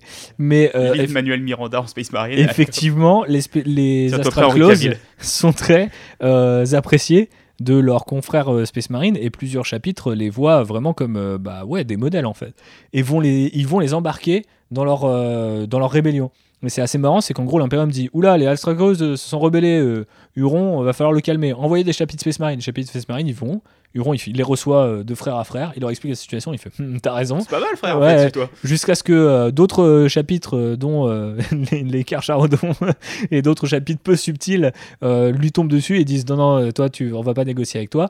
Ça escalade en une espèce de mini Horus euh, hérésie euh, locale. Et euh, il a d'ailleurs un peu la même trajectoire qu'Horus, puisqu'il est obligé de se replier dans le Maelstrom. Et du coup, euh, c'est euh, une faille dans l'espace réel qui mène vers euh, bah, l'espace irréel, le warp. Donc c'est plus ou moins un mini œil de la terreur. À l'époque, les gars de chez Games Workshop se sont pas trop foulés, mais ce qui était marrant, c'est que c'était une actualisation de, l'hérésie à plus petite échelle et qui montrait comment quelqu'un qui règne sur une partie de l'empire, en tout cas, peut être très loyal, très serviable jusqu'à un certain point et d'un coup il craque sans avoir forcément la tentation du chaos parce que lui il l'a après en se repliant. Et il devient du coup euh, eh bien, ce fameux maître des Red Corsair qui repeignent leur armure en rouge et en noir, qui leur donne du coup un look un peu plus stylé que la, la, l'insigne de chapitre barrée. euh, barré. Et euh, bah, c'est une des factions qui représente le mieux ce qu'on appelle aujourd'hui, d'un point de vue jeu, les chapitres renégats, c'est-à-dire ce ne sont pas les premières légions à avoir trahi, mais ce sont des individus Space Marine moins nombreux euh, qui euh, se détournent de l'Imperium et qui bah, parfois sont plus intéressés par euh, ce que représente Huron, plus proche d'eux, que par exemple à Abaddon qui a 10 000 ans de service et qui a une autre vision et qui défend une autre vision. Et ce qui est intéressant, c'est que eux, effectivement, euh, les, Red Corsairs sont des pirates. C'est-à-dire que leur idée, c'est de survivre en fait. Et ils ont leur petit coin. euh, on apprend ça dans la trilogie Night Lord, très très bon roman de Aaron Debski-Boden. Et je crois que c'est dans le deuxième épisode. Dans le premier, il y a Abaddon. Dans le deuxième, il y a Huron. Et en fait, on voit un petit peu la, différence de management, quoi, si j'ose dire. Et Huron vit au milieu, euh, effectivement, du, Warp, avec une espèce de station spatiale, si je dis pas de bêtises. Et il y a vraiment cette idée de, de Tortuga euh, dans Pirates des Caraïbes, quoi. T'as une île aux mains des pirates, auquel tous les renégats euh, sont invités, quelque part. Mais sur place, t'as des, des jeux, de, des tensions politiques de malade en fait. Donc t'as les mecs qui arrivent pour se ravitailler, mais potentiellement tu vas te faire voler ton vaisseau parce que t'as des Night Lords qui traînent et qui veulent en récupérer un. Et T'as plein de jeux pouvoir comme ça qui, qui, qui fonctionnent à Donf, sachant que Huron entre temps a pris un coup de fuseur dans la gueule et il est plus très très en forme, donc il laisse le chaos venir euh, vers lui. C'est Ah. plus une machine qu'un homme. Comme disait Oh. la célèbre euh, réplique, mais effectivement, ce que j'aime bien avec les Red Corsairs, c'est qu'il y a effectivement ce, ce- ce truc de c'est pas trop dans les codex, c'est surtout dans ce roman. Récemment, il y a Mike Brooks qui a écrit Russe Brutal, qui va écrire le deuxième bouquin consacré aux héros de Warhammer 40 Je 000. pense qu'il aime beaucoup les pirates parce que dans Russe Brutal, il y a Badrock. Ok, bon bah voilà, c'est merci JB pour ton expertise. Et donc il va écrire un bouquin sur, euh, sur Huron, qui est le deuxième bouquin après Gazgul sur les persos célèbres de Warhammer 40 000. Et je pense qu'on verra un peu plus de ça. En tout cas, j'espère, parce que je trouve que c'est intéressant d'avoir des, des- d'une certaine manière, tous les Space Marines du Chaos sont des pirates parce qu'ils sont obligés de piller pour survivre. Mais les Red Corsairs cultivent un peu cet art. Et en fait, on t'explique que par exemple, les Night Lords, ils ont besoin des Red Corsairs parce qu'ils n'ont pas de matos à jour et surtout, ils n'ont pas de flotte. Alors que les Red Corsairs, ils sont dans l'espace immatériel, ils encaissent, ils volent des vaisseaux et après, ils les louent au plus offrant. Et il y a vraiment ce côté, euh, on se fait de la thune sur le dos d'un empire et ça, ça fait très pirate. Quoi. Alors, je sais pas exactement quelle est l'origine exacte des Red Corsairs, mais je trouve que c'est vraiment, euh, pour moi, ça a été euh, justifié dans le lore et re-raconté comment des gens, euh, je pense sur les tables de jeu, avaient des figurines de Space Marine loyalistes, mais voulaient les jouer comme des Space Marines du chaos en fait. Je serais pas étonné que ce soit ça l'origine story Voilà. du truc parce que à Warhammer 40 000, comme tu dis, tout est. tu- T'as dit un truc qui était très pertinent, je crois que c'était re-raconté ou un truc comme ça. C'est vraiment. c'est tu, tu re-racontes un truc qui a déjà été raconté et tu le re-racontes et encore et encore. Et ça donne des, bah, un background, un lore, un univers qui est en fait infini. Et si tu prends à différents points de son existence, il a pas vraiment le, il a le même sens, mais pas vraiment la même forme. Et c'est ça qui est très cool. Et on l'a vu avec les Rock Traders, on le voit avec les Red Corsairs, on le voit peut-être avec les Corsaires Eldar. Bah, les Corsaires Eldar, c'est un peu, euh, pour moi, l'inverse des pirates euh, orques. C'est-à-dire que les, donc les Eldar, ils doivent choisir, euh, ils ont des vies d'assets, ils doivent choisir des voies, et euh, vraiment euh, Ils se font chier quoi. suivre une, une vie très précise et très cadrée, euh, parce que sinon, il y a euh, les tentations du chaos et ils risquent de céder à Slanesh et de voir leur âme aspirer. Euh, et bien là, en fait, euh, les corsaires Eldar, c'est grosso modo des, euh, des Eldar qui refusent de suivre une voie et qui décident de partir tenter leur vie à l'aventure, quitte à euh, bah, risquer leur vie et risquer leur âme. Donc euh, il n'y a pas ce truc de... C'est pas, le, c'est pas la société qui te rejette, mais c'est toi Qui qui, décides de rejeter la société. Il y a ce côté plus romantique du pirate. Ouais, il y a, oui, c'est moins c'est des figures un petit peu moins tragiques, Mhm. j'ai l'impression.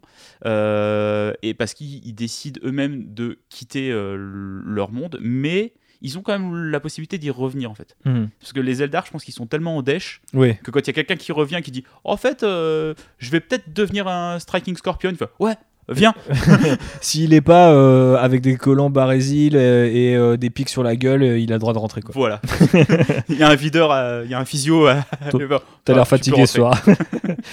ok. Voilà, donc il y a vraiment ce côté de. euh, on, on refuse aussi la société qui était établie. Ça, c'est et- hyper cool. Hein.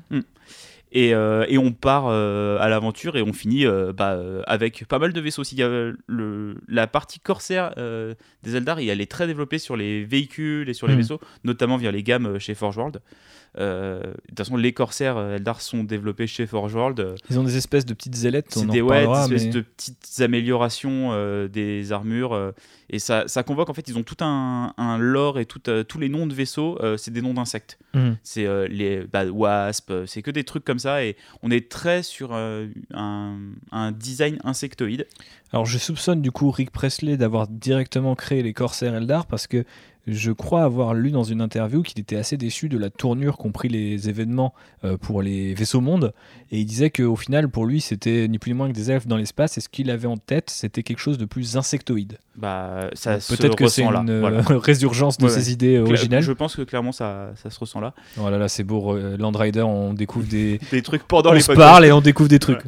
Et euh, il y a un personnage qui incarne un petit peu euh, le, le pirate Eldar, donc le, le pirate elfe. Le prince Iriel. C'est le prince Iriel euh, du euh, monde Yanden.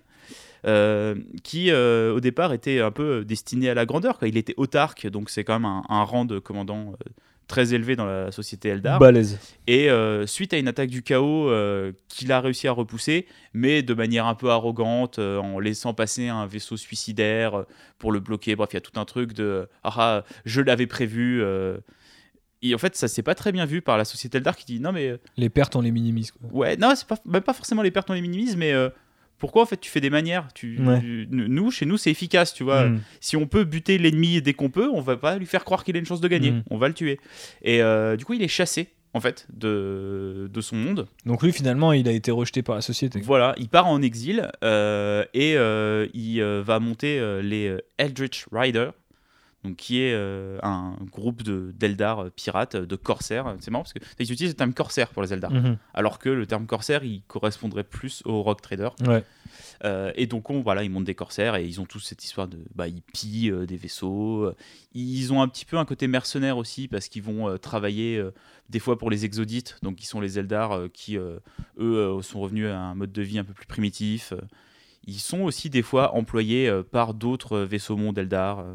Je pense qu'il pourrait même être employé par un rock trader. Après tout, si les deux factions peuvent marchander leur prix, pourquoi Ouais, pas bah, je, ça fait partie des. En fait, souvent, les, tu regardes dans les romans ou dans les illustrations ou toutes les choses où il y a des rock traders, c'est plus avec des corsaires Eldar qu'avec des, euh, des vrais vaisseaux monde Eldar avec lesquels ils ont Mhm. affaire en fait. Mhm. Parce que pareil, bah, tout ce qu'on disait, hein, les nuances de gris, euh, Logique. ce genre de choses. Et euh, fait euh, assez marrant qui revient sur les figues, euh, c'est dit que dans la flotte de Iriel, il y a des hôtes Mhm. parce que c'est des créatures avec lesquelles il a l'habitude de travailler et, et qu'il apprécie. Et, euh, et Les autres, pour ceux qui ne voient pas, c'est des espèces de gros lézards à quatre pattes, euh, bah, qui, dont une figurine sortie assez récemment pour le jeu de coop Blackstone Fortress. voilà, si c'est ça. Et c'est en fait une race extraterrestre qui est historiquement liée aux tyrannides, mais de très très loin. Je crois que ça l'est plus vraiment maintenant. Ouais, comme beaucoup de choses. Mais euh, euh, au début, c'était des espèces d'émissaires euh, des tyrannides en fait. Et c'est avec ça que les tyrannides discutaient avec les gens. C'est-à-dire qu'ils envoyaient des hôtes et les autres venaient discuter. Attention, les tyrannides arrivent, vont vous bouffer. Et les gens disaient non. Et après, ils se faisaient bouffer. Mais au final, c'est super cool de se dire qu'on est parti de Rock Trader, la première édition de Warhammer 40 000, et qu'en parlant des autres pirates, on retombe sur les premières éditions de Warhammer 40 000 où tu as des trucs improbables comme ça, type les tyrannides euh, ont, des, ont, des, ont des envoyés, comment on appelle ça Des émissaires, émissaires, voilà. pardon, euh, un, peu- un peu improbables. Mm, Voilà. Et puis bon, le, le prince Iriel, il a toute une histoire où euh, finalement il revient sur sa planète pour la défendre bah, contre les tyrannides. Euh, il Grâce aux autres, peut-être. Euh, bah oui, exactement. Il récupère à ce moment-là un, un artefact euh, légendaire. C'est une, espèce outre. de lance. Bah, qui, alors tu vois, là, est très Michael Moorcock dans l'esprit parce que c'est une lance qui va absorber sa vie et absorber la vie de ses ennemis quand il va les tuer. Oui, donc c'est Elric, ouais. Voilà. Euh, et puis bon, il a quand même un look quand même de pirate parce qu'il a, il a un eye patch. Il a l'eye patch. Il a un eye patch. C'est mon Eldar préféré, JB, je suis obligé de te le dire. Et, Et- tu me tentes avec tes histoires, là, j'ai envie Et de... récemment, euh, c'est un des rares euh, personnages Eldar qui a un lore qui évolue un petit peu.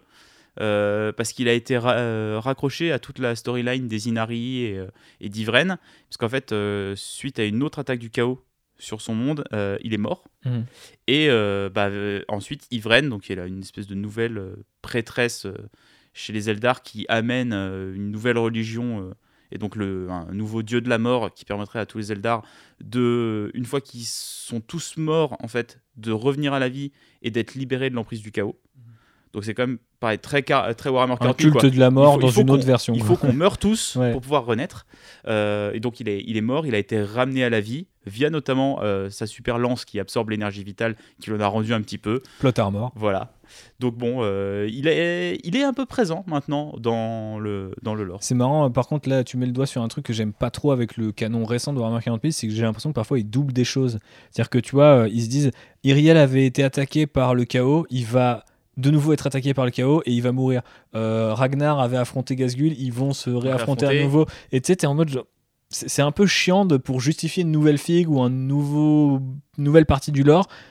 Il faut convoquer le même truc de en fait. raconter Ouais. une histoire qu'on a déjà plus ou moins Parce que limite, fallait juste décaler la date et dire, euh, comme ils le font souvent à Warhammer 40 000, ou en tout cas ils l'ont déjà fait, de dire euh, non, non, mais les, les archives de l'Imperium se sont trompées de date, c'est arrivé bien plus tard, et tu vois, en fait, c'est le même événement. Bah, il y a c'est- pas de bah, là, il y a quand même ce doublé. truc de il part de sa planète, il revient, récupère l'arme et après il meurt. Mm.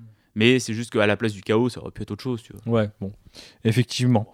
C'est pas très très grave et on s'en accommode volontiers, puisque encore une fois, il n'y a pas spécialement de canon Warhammer 40 000. Tout ce qu'on vous dit là, bah, c'est un peu nos souvenirs, nos lectures, ce qu'on voit aussi sur, sur Internet, euh, et c'est ça la beauté de cet univers. Et puis bah, là, tu vois, avec les, les trois persos là, dont on vient de parler, on voit, on a quand même des, des figures euh, de, de- de pirates qu'on peut euh, un peu raccrocher aux pirates célèbres de, de la littérature ou du cinéma.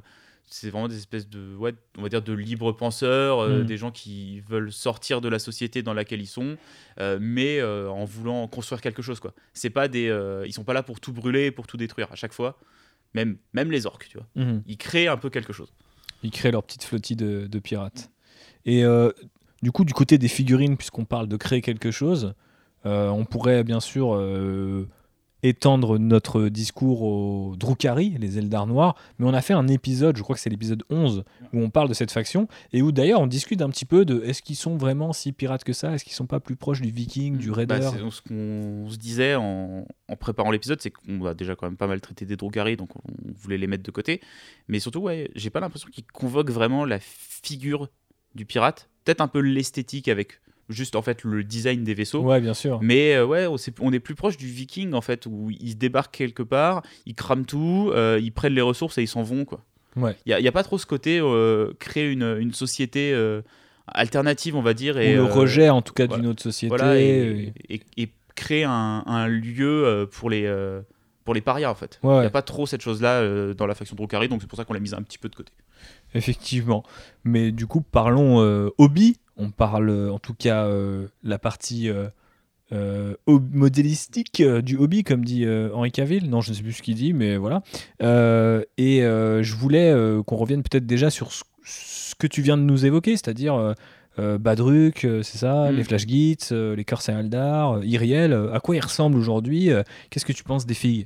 Peut-être se les mettre sur un écran d'ailleurs. Euh, alors, bah, si on prend euh, Badruck, euh, la, la figue est cool, mais euh, elle date de la V6. euh, c'est une figurine en résine euh, qui accuse un petit peu son temps, notamment quand tu vois par rapport aux, aux dernières sorties Orc et aux nouveaux personnages. Ouais, Il a un peu ce, un peu rigide. Ouais, ce, ce côté un peu ramassé, un peu rigide. Et, euh, et surtout, en fait, en taille, il est pas très très grand maintenant. Mhm. Euh, C'est-à-dire que tu prends les nouveaux Warboss et les nouveaux personnages un peu plus récents, euh, je pense qu'en termes de taille, ils lui mettent une douille. D'accord. C'est dommage parce que je trouve que c'est une fille qui a beaucoup de personnalité, mais elle est vraiment archi statique et euh, elle paraît faite d'un bloc. La façon dont il tient ses armes euh, Je- pense que nous fait oublier ses bras, si j'ose dire. je pense que tout le corps et le bras sont. Je sais pas si elle était en métal avant ou si elle est sortie directement en résine. Non, je pense que si c'est la V6, elle est sortie directement en résine. Ouais. Je crois m'en souvenir. Mais en tout cas, je, ouais, je pense que tu as le, le corps euh, et son bras droit qui sont en une pièce. Tu as peut-être une, une autre pièce pour son épée et sa main, et ensuite ce- sa bannière et sa tête. Quoi. mais il y a des y a détails Pas super. beaucoup de morceaux. Il y a des détails super cool quand même, genre le coffre où il, qui est rempli dedans pour le coup. Il Mm. est sur un coffre à Ouais. trésor Bah, rempli le- dedans. Parce que le, le lore, les origines de Badrock, c'est que c'était un Bad Moon qui a été euh, chassé de sa tribu parce qu'en fait il avait trop de dents. Ah ouais, il poussait encore plus Elle vite que les poussait encore autres. plus vite que celle des autres et du coup bah, il était euh, vu comme euh, quelqu'un qui avait trop d'argent, trop de ressources et du coup ils l'ont mis dehors parce que ça, ça cassait l'équilibre du clan. Ah, Ils aiment pas trop finalement les, les, les, les milliardaires, euh, les, orques. Non. Voilà. c'est des gens euh, sensés.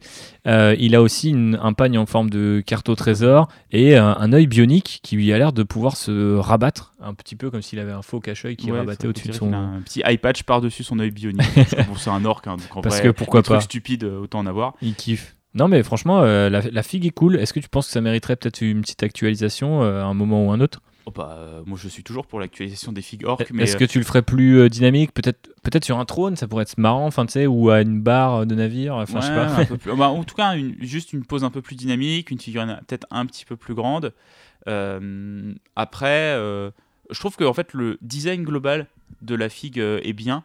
Euh, la direction artistique est bien. Il faudrait juste une actualisation de la, de la sculpture en fait. Donc c'est plus sur l'aspect technique, on va dire, de la figurine. Euh, mais ils le font ça maintenant euh, régulièrement. On voit avec les, souvent avec les nouveaux codex, maintenant ils sortent une figurine. Euh, Aujourd'hui, on a eu le reveal de la figurine To, tu vois. par Ouais, exemple Dark Strider, alors on enregistre ce voilà, podcast. qui est vraiment en fait un- une réactualisation de la fille qui existait déjà. La, la pose est juste plus cool, mais en vrai, le design en lui-même a pas fondamentalement changé. Ouais, si c'est pas cassé, faut pas le changer, Voilà, comme disent nos amis Donc, faut ju- américains. juste le, le mettre au goût du jour. Et je pense que c'est quelque chose qu'on va avoir pas mal dans les prochaines années, parce que la résine à terme, elle va disparaître, euh, tout va passer en plastique, et euh, les figurines et les petits persos comme ça qui restaient, euh, qui commencent à accuser l'âge, ils vont être refaits au fur et à mesure. Donc pourquoi pas Badrock refait un jour, et puis peut-être poursuivre euh, le côté euh, mercenaire et, et flibustier des orques avec peut-être une autre troupe que les Flash Geats, ou peut-être un, un véhicule euh, en forme de bateau pirate, j'en sais Ouais, rien. ouais. Bah, en fait, je suis assez surpris. Je- je- J'aime beaucoup les, les Alpagers slash Bisnagas là, qui sont sortis tout récemment. Mais je trouve ça étrange qu'ils aient pas pensé à développer. euh, parce que du coup, au, au final, ils font, on sait qu'ils sont proches euh, des Snakebite, l'un des clans orques. Mais ils ont un peu. Ils empiètent un petit peu sur ce côté. euh, pas paria, mais société dans la société. Tu vois, tous les clans peuvent. euh, euh, peuvent Bah, avoir des alpagers J'ai et l'impression que c'est un peu aussi ce qu'ils avaient fait avec les, les véhicules et les buggy. ouais étaient, euh, en fait, c'était des speed freaks, ouais et, mais il pouvait y en avoir dans tous les clans. Le clan dans le clan. Mais Voilà. à la rigueur, c'est des véhicules qui sont pilotés par les orques. Je trouve ça moins euh, bizarre. J'aurais bien vu l'étendue de la gamme Alpager autour d'un côté pirate, surtout que à l'heure où on enregistre ce podcast, en tout cas, il n'y a pas de faction dont l'influence majeure est la piraterie, tu vois. Non. Alors que tu aurais très bien pu imaginer une gamme où effectivement, tu vois, typiquement le chariot, ça aurait été une espèce de, de De véhicule, bateau, de ouais. bateau, quitte à ce qu'il soit tracté par des rhinocéros, Ouais. hein, j'en sais rien, tu vois. Euh, Peut-être que Mm. tu aurais eu une unité de cavalerie, euh, mais avec une espèce de motojet, tu vois, un Ouais. motojet orc, un truc euh, qui fait plus euh, Albator, Là, quoi. tu peux peut-être imaginer euh, continuer dans les, euh, les flibustiers avec, euh, bah, comme il y a eu les Beastnaga Boys, donc qui sont des orques euh, qui sont plus forts, Ouais. euh, faire euh, bah, peut-être des orques qui tirent mieux. Ouais. Parce qu'il faut savoir que les. Bah, c'est pas déjà le cas de- En termes de jeu, les flibustiers, c'est bah, les, bah, les, Flash Geats en termes de jeu, c'est les orques qui tirent le mieux. Mhm, euh, parce qu'ils ont une CT native de 4, mhm. ce qui est très très bien pour un orc. À 4 plus sur un, D6 euh, pour un orc, c'est c'est balèze. hein. Et mais euh, est-ce que leurs armes sont pas un peu. euh, Alors, ce kit, je dois t'avouer, mon, mon GB, j'ai un problème avec ce kit parce que je crois qu'il est en plastique, il est sorti relativement récemment. À l'époque où il est sorti, j'étais content. Je crois qu'on ne se connaissait pas encore, mais je me disais, ah, c'est cool que les joueurs orcs aient un nouveau kit à se mettre sur là-dedans, qui n'est pas juste euh, un avion ou un gros véhicule, mais une euh, nouvelle Des unité d'infanterie, parce qu'à l'époque c'était très rare. Games poussait vraiment sur l'avion et le super lourd. J'étais très content. Et d'un autre côté, je me disais, ah putain, il y a quand même un truc qui fait que leurs flingues sont tellement énormes qu'on voit pas les figues derrière. Et euh, j'adore l'idée qu'il y ait des espèces de, moteurs pour démarrer façon tronçonneuse euh, euh, le, flingue. Genre, il y a littéralement des tuyaux, des pots d'échappement sur leur gun. Mais je trouve que ça gâche un peu la silhouette de la figue. Je la trouve pas très intéressante. quoi. Super chargée. Ils ont des bannières en plus Mhm. au-dessus de leurs dans, épaules. dans le lore, le, le- le- le super flingue d'un Flash Git, c'est la chose la plus importante pour lui. Ouais. Euh, et ils sont vraiment dans la, la customisation euh, et la, la bidouille de leur flingue. Ça se voit un et peu. ça se voit. Et en plus, le kit est assez bien fait. C'est-à-dire que tu as vraiment en fait, l'armature de l'arme. Et en fait, euh, bah, là, tu vois, toutes les espèces de petites plaques qui sont par-dessus, en fait, tu viens les rajouter. Hmm. Et tu viens les mettre dans l'ordre que tu veux, dans le sens que tu veux, et tu composes un peu tes flingues comme tu C'est vrai, tu peux les bidouiller. Ouais, ouais. Ah, ça c'était bien fait quand même. Effectivement, ouais, sur la grappe, euh, ça a l'air de. Ah ouais, tu peux Tu mettre vois, un petit peu les. Tu vois, as ce côté, c'est vraiment des petites pièces que tu viens coller les unes à côté des autres. Comme des caches, des aérations. Voilà, et pour donner un, un look vraiment unique à, à tes flingues. Un truc qui est assez bien en termes de, on va dire de customisation et de, de bidouille, euh, c'est euh, qu'en fait, ils sont à peu près sur le, quasiment le même gabarit que les knobs. Ouais. Notamment, ils ont le même écartement entre les bras. Ce qui fait que les flingues, tu peux les mettre sur des corps de knobs et utiliser ces corps-là qui sont un peu plus détaillés et un peu plus dynamiques pour faire des knobs. Donc, si tu veux euh, bah, voir, Prototype d'un joueur. voir les manteaux et avoir des, des knobs avec un look un peu plus cool, t'as juste à acheter deux kits, t'inverses les bras et tu peux te retrouver avec des fixes sympas. Cool, cool. Parce que tu vas avoir tes corps de knobs, mais où le gros flingue là sera quand même mis en avant, où tu le verras. Mais tu auras après des knobs avec des poses un peu plus dynamiques, avec les bouts de flash git. Puis ils ont des trucs cool. Il y en a un qui fume un cigare. Il y a ce bras bionique avec euh, cette épée. euh, et euh, il y a toutes ces bannières et, toutes ces épaulettes en plus. C'est un kit très coloré avec plein de pièces. Il Ouais. est assez sympa. Je, Bah, je- je l'ai, mais je ne l'ai pas terminé. Ok, mais c'est tu, tu garantis que du coup tu peux au moins aussi l'utiliser si tu as une collection orc pour répartir un petit peu les, les, les- les pièces restantes sur le reste de, de- de ta collecte et ça c'est Ouais. plutôt cool quoi. Ok, ok, tu m'as un petit peu plus convaincu, je t'avoue. Euh, Est-ce que on euh, parle peut-être de euh, notre ami euh, Iriel? Bon, notre ami Iriel, euh, c'est malheureusement euh, lui aussi euh, une figue résine euh, qui est assez dynamique. Elle a le pied sur un cadavre de tyrannide, euh, la lance est bien, l'iPatch est vraiment cool. D'ailleurs, Ouais. l'iPatch sert en jeu. C'est Oui. un pistolet. euh, Le fameux pistolet la- laser dans l'œil, euh, Voilà. un grand classique euh, Warhammer 40 000.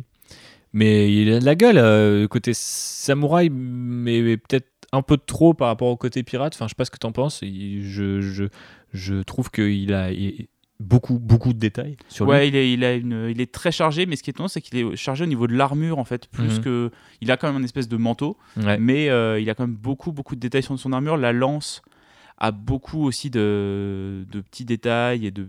Je sais pas comment on peut appeler ça. J'arrive pas trop à savoir déjà en quelle matière elles sont faites, les armes Eldar. Mhm. Et euh, il y a toutes ces espèces de petites broches un peu dans tous les sens. Euh, Je, je pense que ça doit pas être une figue très agréable à peindre parce que c'est des petites pièces en résine, donc ils doivent être assez détaillés, te dire, je- mais pas ouf quand même. Je crois que je n'ai jamais vu que la version sur le site de Games Workshop. Je crois que je l'ai jamais vu jamais ni en boutique, ni, en, ni sur internet. euh, ah bah, si vous avez des photos de la figurine d'Iriel en vrai, euh, envoyez-les nous. Ouais, voilà. Et on espère que vous avez pris plaisir à la peindre parce qu'elle est quand même assez stylée. Mais très clairement, on a vu récemment que Games Workshop teasait, c'est même plus le mot, euh, nous expliquait qu'il allait avoir beaucoup d'Eldar l'année Oui, bah, prochaine. je pense que le calendrier de l'avant, si tu ne comprends pas que c'est des Eldar, c'est qu'il faut changer de lunettes. Mais effectivement, ça serait peut-être pas mal d'avoir un peu plus de détails avec un Iriel ou peut-être des nouveaux corsaires. Parce que ceux de Forge World, c'est les gardiens avec des espèces Ouais. de petites ailettes euh, qui font penser à des voiles. euh. je crois qu'ils sont plus disponibles sur le site de Je Forge. te confirme qu'ils ne sont plus Ah. disponibles parce que j'ai été les chercher pour les besoins de ce podcast, mais ils n'existent plus. Ouais. Donc, en général, quand quelque chose disparaît du site de Forge World, soit ça va être fait, soit ça disparaît juste. Voilà, donc euh, à voir si euh, dans le lore les Eldar euh, corsaires vont totalement disparaître ou s'ils vont s'offrir un nouveau kit plastique. Bah, ça serait quand même sympa d'avoir ça dans la gamme Eldar pour dire tiens, si cet aspect-là Vous euh, intéresse. vous intéresse, il y a au moins un kit sur lequel se baser. Moi, j'aime bien quand dans, tes- dans les armées, ils essayent, tu vois, d'une certaine manière, aujourd'hui, euh, je recasse le mot garde impérial, attention, mais avoir un kit DEFCOR, même s'il est toujours pas sorti à titre individuel, ce qui est dommage, euh, et ben ça permet aux gens qui veulent créer des régiments, tu sais, qui auraient des mentons longs, qui auraient euh, un autre look, d'avoir un basé kit sur le. ca- les Cadiens ou les cadien. euh, voilà, voilà. T'as t'as un nouveau truc à te mettre sous la dent. Donc typiquement, s'il peut faire un kit qui est assez euh, fouillé et plutôt adaptable pour les corsaires, ce serait vraiment vraiment top. Surtout qu'en plus, en termes de règles et de jeux, ils font de plus en plus ça, des unités un peu mercenaires dans les codex. C'est-à-dire qu'elles ont des mots-clés, elles ont des règles à elles, mais tu peux les intégrer, peu importe. euh, le- Imagine, tu peux caler tes corsaires V- Eldar au milieu de ton armée garde le vaisseau. Ah, non, mais là, tu vas trop loin. Ah, j'implose. Non, mais tu Ah, je transpire. Tu vois, par exemple, les, les orques, c'est des, ils ont un le mot-clé euh, euh, flibustier, mais si tu les mets dans une armée Bad Moon, t'as quand même les bonus Bad Moon, ils viennent pas casser tes détachements. Ouais, ils ont arrêté ça. Il y, a, euh, il y en a pas mal aussi chez les Drukhari, des unités comme ça, et clairement, ça pourrait être une unité de corsaire Eldar, tu pourrais la caser euh, dans ton armée Bieltan ou dans ton armée Saint Am sans venir euh, briser euh, le truc. Après, il y a déjà les guerriers aspect qui permettent un peu de faire ça, donc euh, je sais pas trop À voir où ils s'inscrivent. hein. mais, mais ça serait cool, ouais, des, des corsaires Eldar. Ils avaient des motojets aussi, des upgrades sur les Mhm. motojets, donc tu peux faire une petite gamme, je pense, assez sympa. Ouais, après, j'imagine que. Revitaliser un peu la gamme Eldar qui est quand même clairement vieillissante. Ouais, ouais. Bah, on va voir hein, pour l'instant tout ce qu'on a vu, euh, petite parenthèse, mais c'est vrai que c'est très proche des, du design, des designs originaux. Mm. Donc on imagine qu'ils vont quasiment tout refaire, ce qui est sympa, mais du coup, certes, moi je trouve que les, le vocabulaire visuel des Eldar, il est parfait, je n'irai pas le réinventer, mais je me dis, il risque quand même d'avoir cet effet un peu, tu vois, nouveau kit de Banshee, il est sympa, mais tu vois, genre, j'ai pas sauté au plafond, je me suis pas dit, tiens, je vais commencer une armée Eldar parce qu'il y a ce nouveau kit, tu vois. Alors Mm. que des fois, Ça sera un nouveau kit de Scorpion. T'aurais dit oui. Peut-être, peut-être. Je pense qu'ils ont deux trois moyens de me convaincre. Tu euh, m'as convaincu, en tout cas de ton côté. Je sais, mon cher je sais ce qui te parle. Euh, ouais, et du coup, donc on a fait le- les orques, on a fait les Eldar. Allons voir un, faire un tour du coup de Huron. Pareil. Ouais. Bonne fatigue hein, de, de la part du rond, qui a toujours été une figurine pi- Fightcast, les- je crois. les pirates sont en résine en fait. C'est ouais, ça. c'est ça. Les pirates plastiques, c'est interdit chez Games Il y, a... un mec qui aimait bien euh, les pirates et qui a développé euh, pas mal de persos à ce moment-là, visiblement. Euh, je crois que Huron, c'est. C'est un socle de 25. Ouais, ouais. Il a l'air d'avoir des jambes minuscules. Il- Ouais, il est, il est. Je l'ai vu pour le coup cette fille. Par rapport au est- backpack, il est vraiment dimensionné bizarrement. Elle est assez ridicule. Ce qui est très bizarre aussi, c'est que euh, sa version euh, Forge World, quand il est un Astral Claw, si je dis pas de bêtises, elle est en armure Terminator. Donc vraiment, genre, tu vois, ils ont vraiment euh, foiré ce truc-là. Les proportions sont cheloues. La pose avec le gantelet ouvert, je trouve, marche pas trop. Genre, pourquoi il a la main comme ça? Parce qu'il a un lance-flamme en jeu à l'intérieur de son gantelet énergétique. Lance-flamme lourd, je crois, d'ailleurs. Mais c'est trop moche. C'est en forme d'étoile du chaos, mais ça n'a pas de sens. Le côté euh, détruit par le tir du fuseur à moitié cadavérique, etc. Je crois que Aaron Debski-Boden le décrit dans le bouquin comme une horloge qui a besoin d'être remontée. Et très clairement, je je, je, je, je ressens pas spécialement ça euh, sur la figurine. Je pense qu'ils auraient très bien pu Ouais, aller là, un j'ai- peu plus loin. Plus l'impression Et- que c'est juste un, un type avec des câbles à la place du torse. Quoi. Ouais, ouais, mais c'est- Donc t'as plus l'air d'avoir une tête qui a été greffée sur un corps bionique, mais t'as pas vraiment ce côté ouais, euh, biomécanique qui a besoin ouais, de- bah, d'être remonté comme une horloge. Pendant qu'on se tape un captcha sur le site de Forge World, je dois cliquer sur les images de bateaux pour prouver que je ne suis pas un membre du Mechanicus. Parfait. Et effectivement, la belle armure euh, Terminator ah ouais, mais c'est les, c'est les épaulettes les plus grandes de l'Imperium. Ah bah ouais, complètement. Mais euh, il, il- il a beaucoup, beaucoup Et là, de il a le lance-flamme, mais dans l'au- dans l'autre côté. Et oui, je crois que c'est un une espèce de foreshadowing, n'est-ce pas? Par contre, il a gagné une hache entre temps. Il a gagné aussi un petit compagnon. Je sais plus comment on l'appelle, euh, mais il a des pouvoirs psychiques, ce qui est assez cool. Il a vraiment une tête très, très, très. on dirait une espèce de Gollum dégueulasse. Je, je- je l'adore. Je pense que ça ferait une belle figue sur le même socle. Quand on voit par exemple le nouveau Elbrecht, tu vois, tu l'imagines sur un rocher, et puis il y a le- l'espèce de petite bestiole et tout. C'est une fille qui a une putain de personnalité. Chaque légion y compris les chapitres renégats, méritent d'avoir au moins un petit perso spé nommé. Refaites Huron, s'il vous plaît, Ouais. que ça a un petit peu de gueule. quoi. Clairement, il, il s'inscrit dans ce qu'on disait, la liste des personnages en résine qui mériterait une petite update. C'est ouf parce que t'as des, des figurines plus vieilles qui paraissent plus propres aujourd'hui. quoi. C'est vraiment euh, Huron, Badruk et euh, Iriel viennent à peu près de la même époque et t'as l'impression qu'ils accusent plus le coup de les années que des figues métal où tu sais que c'est en métal mais tu sais, t'avais moins de détails. Je pense, ouais, t'as moins de détails, c'est des, des différences de technique pour la sculpture. Là sur Huron ils tentent des trucs et il y a pas grand chose qui marche quoi. Ouais, c'est un peu dommage. ouais. C'est un petit peu triste. On Je vous vois- laissera euh, nous dire ce que vous en pensez et on fera un petit euh, Après, moi, j'ai vu des gens euh, faire des conversions de Huron avec Abaddon. hyper facile à faire. Et ça marche bien. Ça marche du tonnerre. Ça marche du tonnerre. Et maintenant il y a plein de bits. Pour, pour le coup la hache elle existe en mieux. Le gantelet lance-flamme, tu prends euh, la griffe d'Horus. Euh, le backpack avec euh, des bonbonnes de, de, de Prométhéum, tu le trouves easy. Enfin, et le côté mécanique, tu l'as sur plein d'autres figues. Quoi. Donc en vrai, effectivement, aujourd'hui, tu peux le faire à ta sauce. Quoi. C'est, tu vois, moi j'aime bien quand ils refont les persos, mais l'avantage de pas les refaire, c'est que ça oblige les gens à être créatifs et ça nous donne des trucs super cool comme ça. Donc, euh, Mm. refaites les persos, mais continuez d'être créatifs. Bah, disons que je pense qu'ils ont mis la priorité sur Abaddon qui n'a été refait qu'en 2019, il faut le rappeler. Donc bon, c'est sûr que Huron n'était pas prioritaire. Non, oui, et puis euh, fallait une, une stature. euh, Alors, Abaddon, il était dur quand même. hein. Thibaut mime la pose de l'ancien Amador avec sa, avec son- sa main Avec en la griffe à plat là, exceptionnel. Euh, on s'en souvient tous, Warmaster of Chaos. Est-ce que on parlerait pas un petit peu de figurines plus impériales, histoire de pas trop choquer euh, nos auditeurs euh, qui peut-être nous On écoutent commencé depuis par euh, le futur on est passé sur les Xenos le chaos, on a fait figurine Xenos Cadeau, on finit par l'Imperium. C'est logique. C'est logique. Et donc, du coup, euh, eh bien, on va parler de Kill Team Rock Trader, qui est sorti. euh, Et non pas Warhammer 40 000 Rock Trader. Et voilà, donc euh, qui était une euh, extension slash un jeu dans le jeu un petit peu pour l'ancienne version de Kill Team. Et à un moment ils se sont dit tiens ça a pas beaucoup de personnalité, on dirait plutôt un truc pour spammer euh, du lance-plasma avec bah, les meilleurs gars de chaque codex.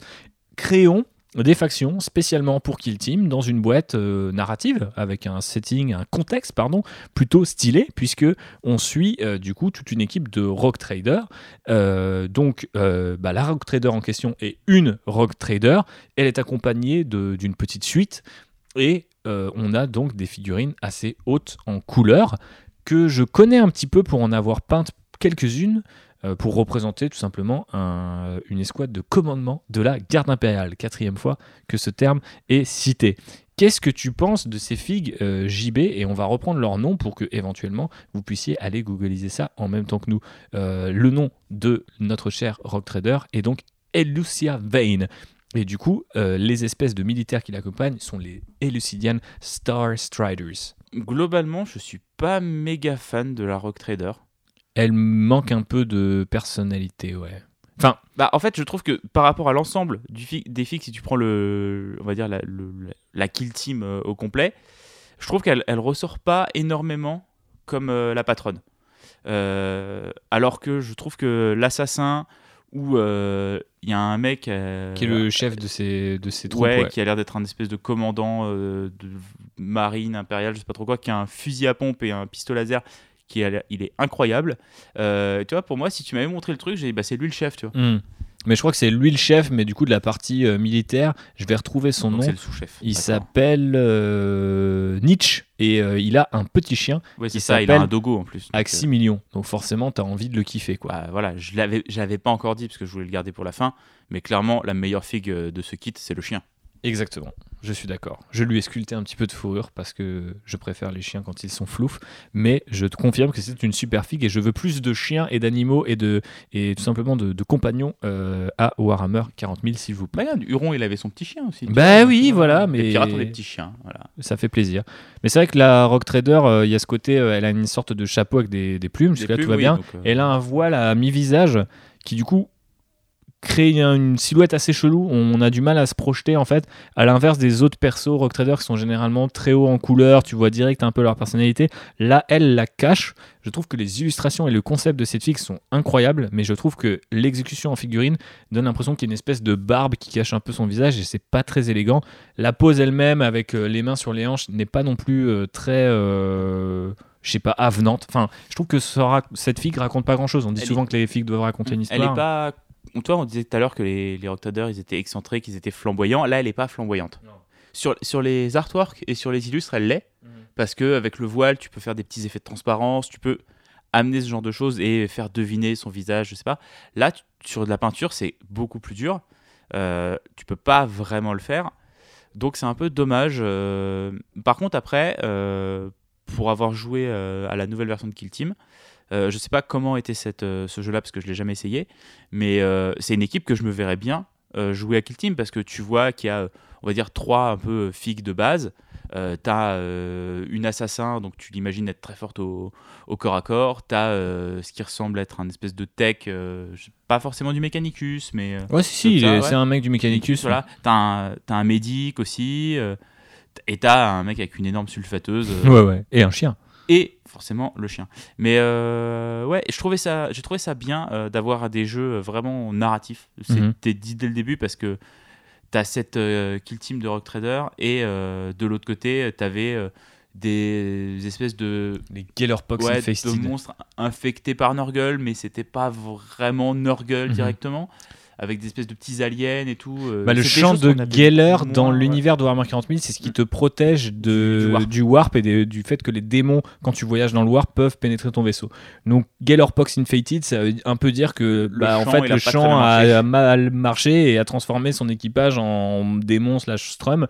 Et c'est vrai que du coup, c'est une superbe extension. D'ailleurs, très. Je crois qu'on en avait parlé pour notre épisode sur la Death Guard. C'était dommage qu'on ne puisse pas la trouver pour euh, peut-être représenter d'autres figurines Ouais, euh, de l'enfant du chaos à autre des- chose. Ouais, voilà, juste avoir des bits et un peu convertir ses filles. Mais là, les, typiquement, euh, de la même manière, euh, pour faire de la garde impériale, les figues sont top. Et il y a plein de petits détails qui sont super croustillants. Bon, il y a, effectivement le chien, mais par exemple, euh, le médic, il est décrit comme. il parle du rejuvenate, et c'est ce truc qui peut t'enlever des années de, vieillesse, en fait. Enfin, c'est comme ça qu'il y a des humains qui vivent 200, 300 ans à Warhammer 40 000. Donc on peut imaginer que derrière son voile, peut-être cette rock trader est beaucoup plus vieille qu'il n'y paraît. Elle a son médecin personnel qui lui fait des petites picouses de entre en deux temps. trucs.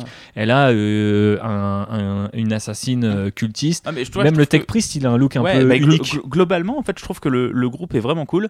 Il y, y a juste, elle, son, son, sa sculpture, je pense, rend pas hommage au concept art. Ouais. Et qui puis, est un peu dommage. et puis elle pourrait avoir un plus gros socle, un truc qui l'identifie un peu plus comme, le, comme la leader. Là, elle est vraiment posée sur deux pierres, on dirait Deux vraiment qu'il est ouais. artificiellement euh, grandi pour l'occasion. Après, il y a tellement de détails qui sont charmants. L'espèce de, de natte euh, de, de la Star Strider euh, qui a une pose de tir de réflexe avec son pistolet laser, j'adore. Euh, le mec qui fume un cigario, il est trop cool. Enfin, c'est le genre de détails qui donne beaucoup de personnalité à des figues et que typiquement à Warhammer 40 000 t'as pas parce que bah ils vont pas commencer à foutre un garde un peu qui fume une clope même si j'adorerais tu vois donc euh, Et ça euh, tu as parlé des socles et des petits cailloux. Je trouve ça très bizarre qu'ils soient sur des. En tout cas, sur les images officielles, sur des socles, on va dire, euh, typés. euh, bah de l'époque c'est le socle alpha de l'époque quoi Ouais, voilà, non, mais toi, ils sont. c'est de, la- c'est de la terre, il y a de l'herbe et tout ça. Alors que c'est un jeu qui se passe dans un vaisseau. bah je sais pas s'il se passe intégralement dans un Si, vaisseau le- T'as t'as un plateau de jeu qui se passe dans un vaisseau, t'avais des petites portes. Et des trucs Ok, ça, bah oui, effectivement, c'est du coup, c'est pour le Mm. coup, c'est une grosse erreur. Surtout que les socles euh, secteur Mechanicus, je crois, euh, existent et permettent d'avoir des socles bah, type euh, revêtement euh, de vaisseaux ou d'usines ou de ou de bah, de factorum et autres bâtiments industriels de Warhammer 40 000. Donc c'est vrai qu'il y a un petit raté de ce côté-là aussi, mais ça, vous pouvez le corriger assez facilement.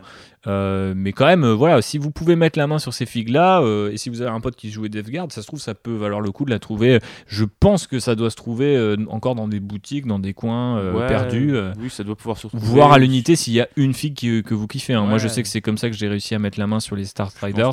Elle est plus trouvable en boutique, mais tu dois pouvoir la choper euh, euh, sur internet assez facilement. Et qui sait, peut-être qu'avec le nouveau Kill Team, euh, ils vont repack et ils vont ressortir ça euh, Ouais. avec des règles mises à jour. Bah, ça serait cool parce qu'elle a vraiment un format Kill Team euh, pour le coup 2021 avec euh, tu sais, le médic, l'assassin qui amène un gameplay différent du Tech Priest, qui a même un gameplay différent du chien. Enfin, il y a vraiment euh, beaucoup de choses qu'on pourrait faire avec cette boîte. Donc, euh, bah, Games Workshop, au pire, ressortez juste la grappe et puis mettez ça dans une boîte à 50 balles. Vous vous faites de l'argent, tout le monde est content.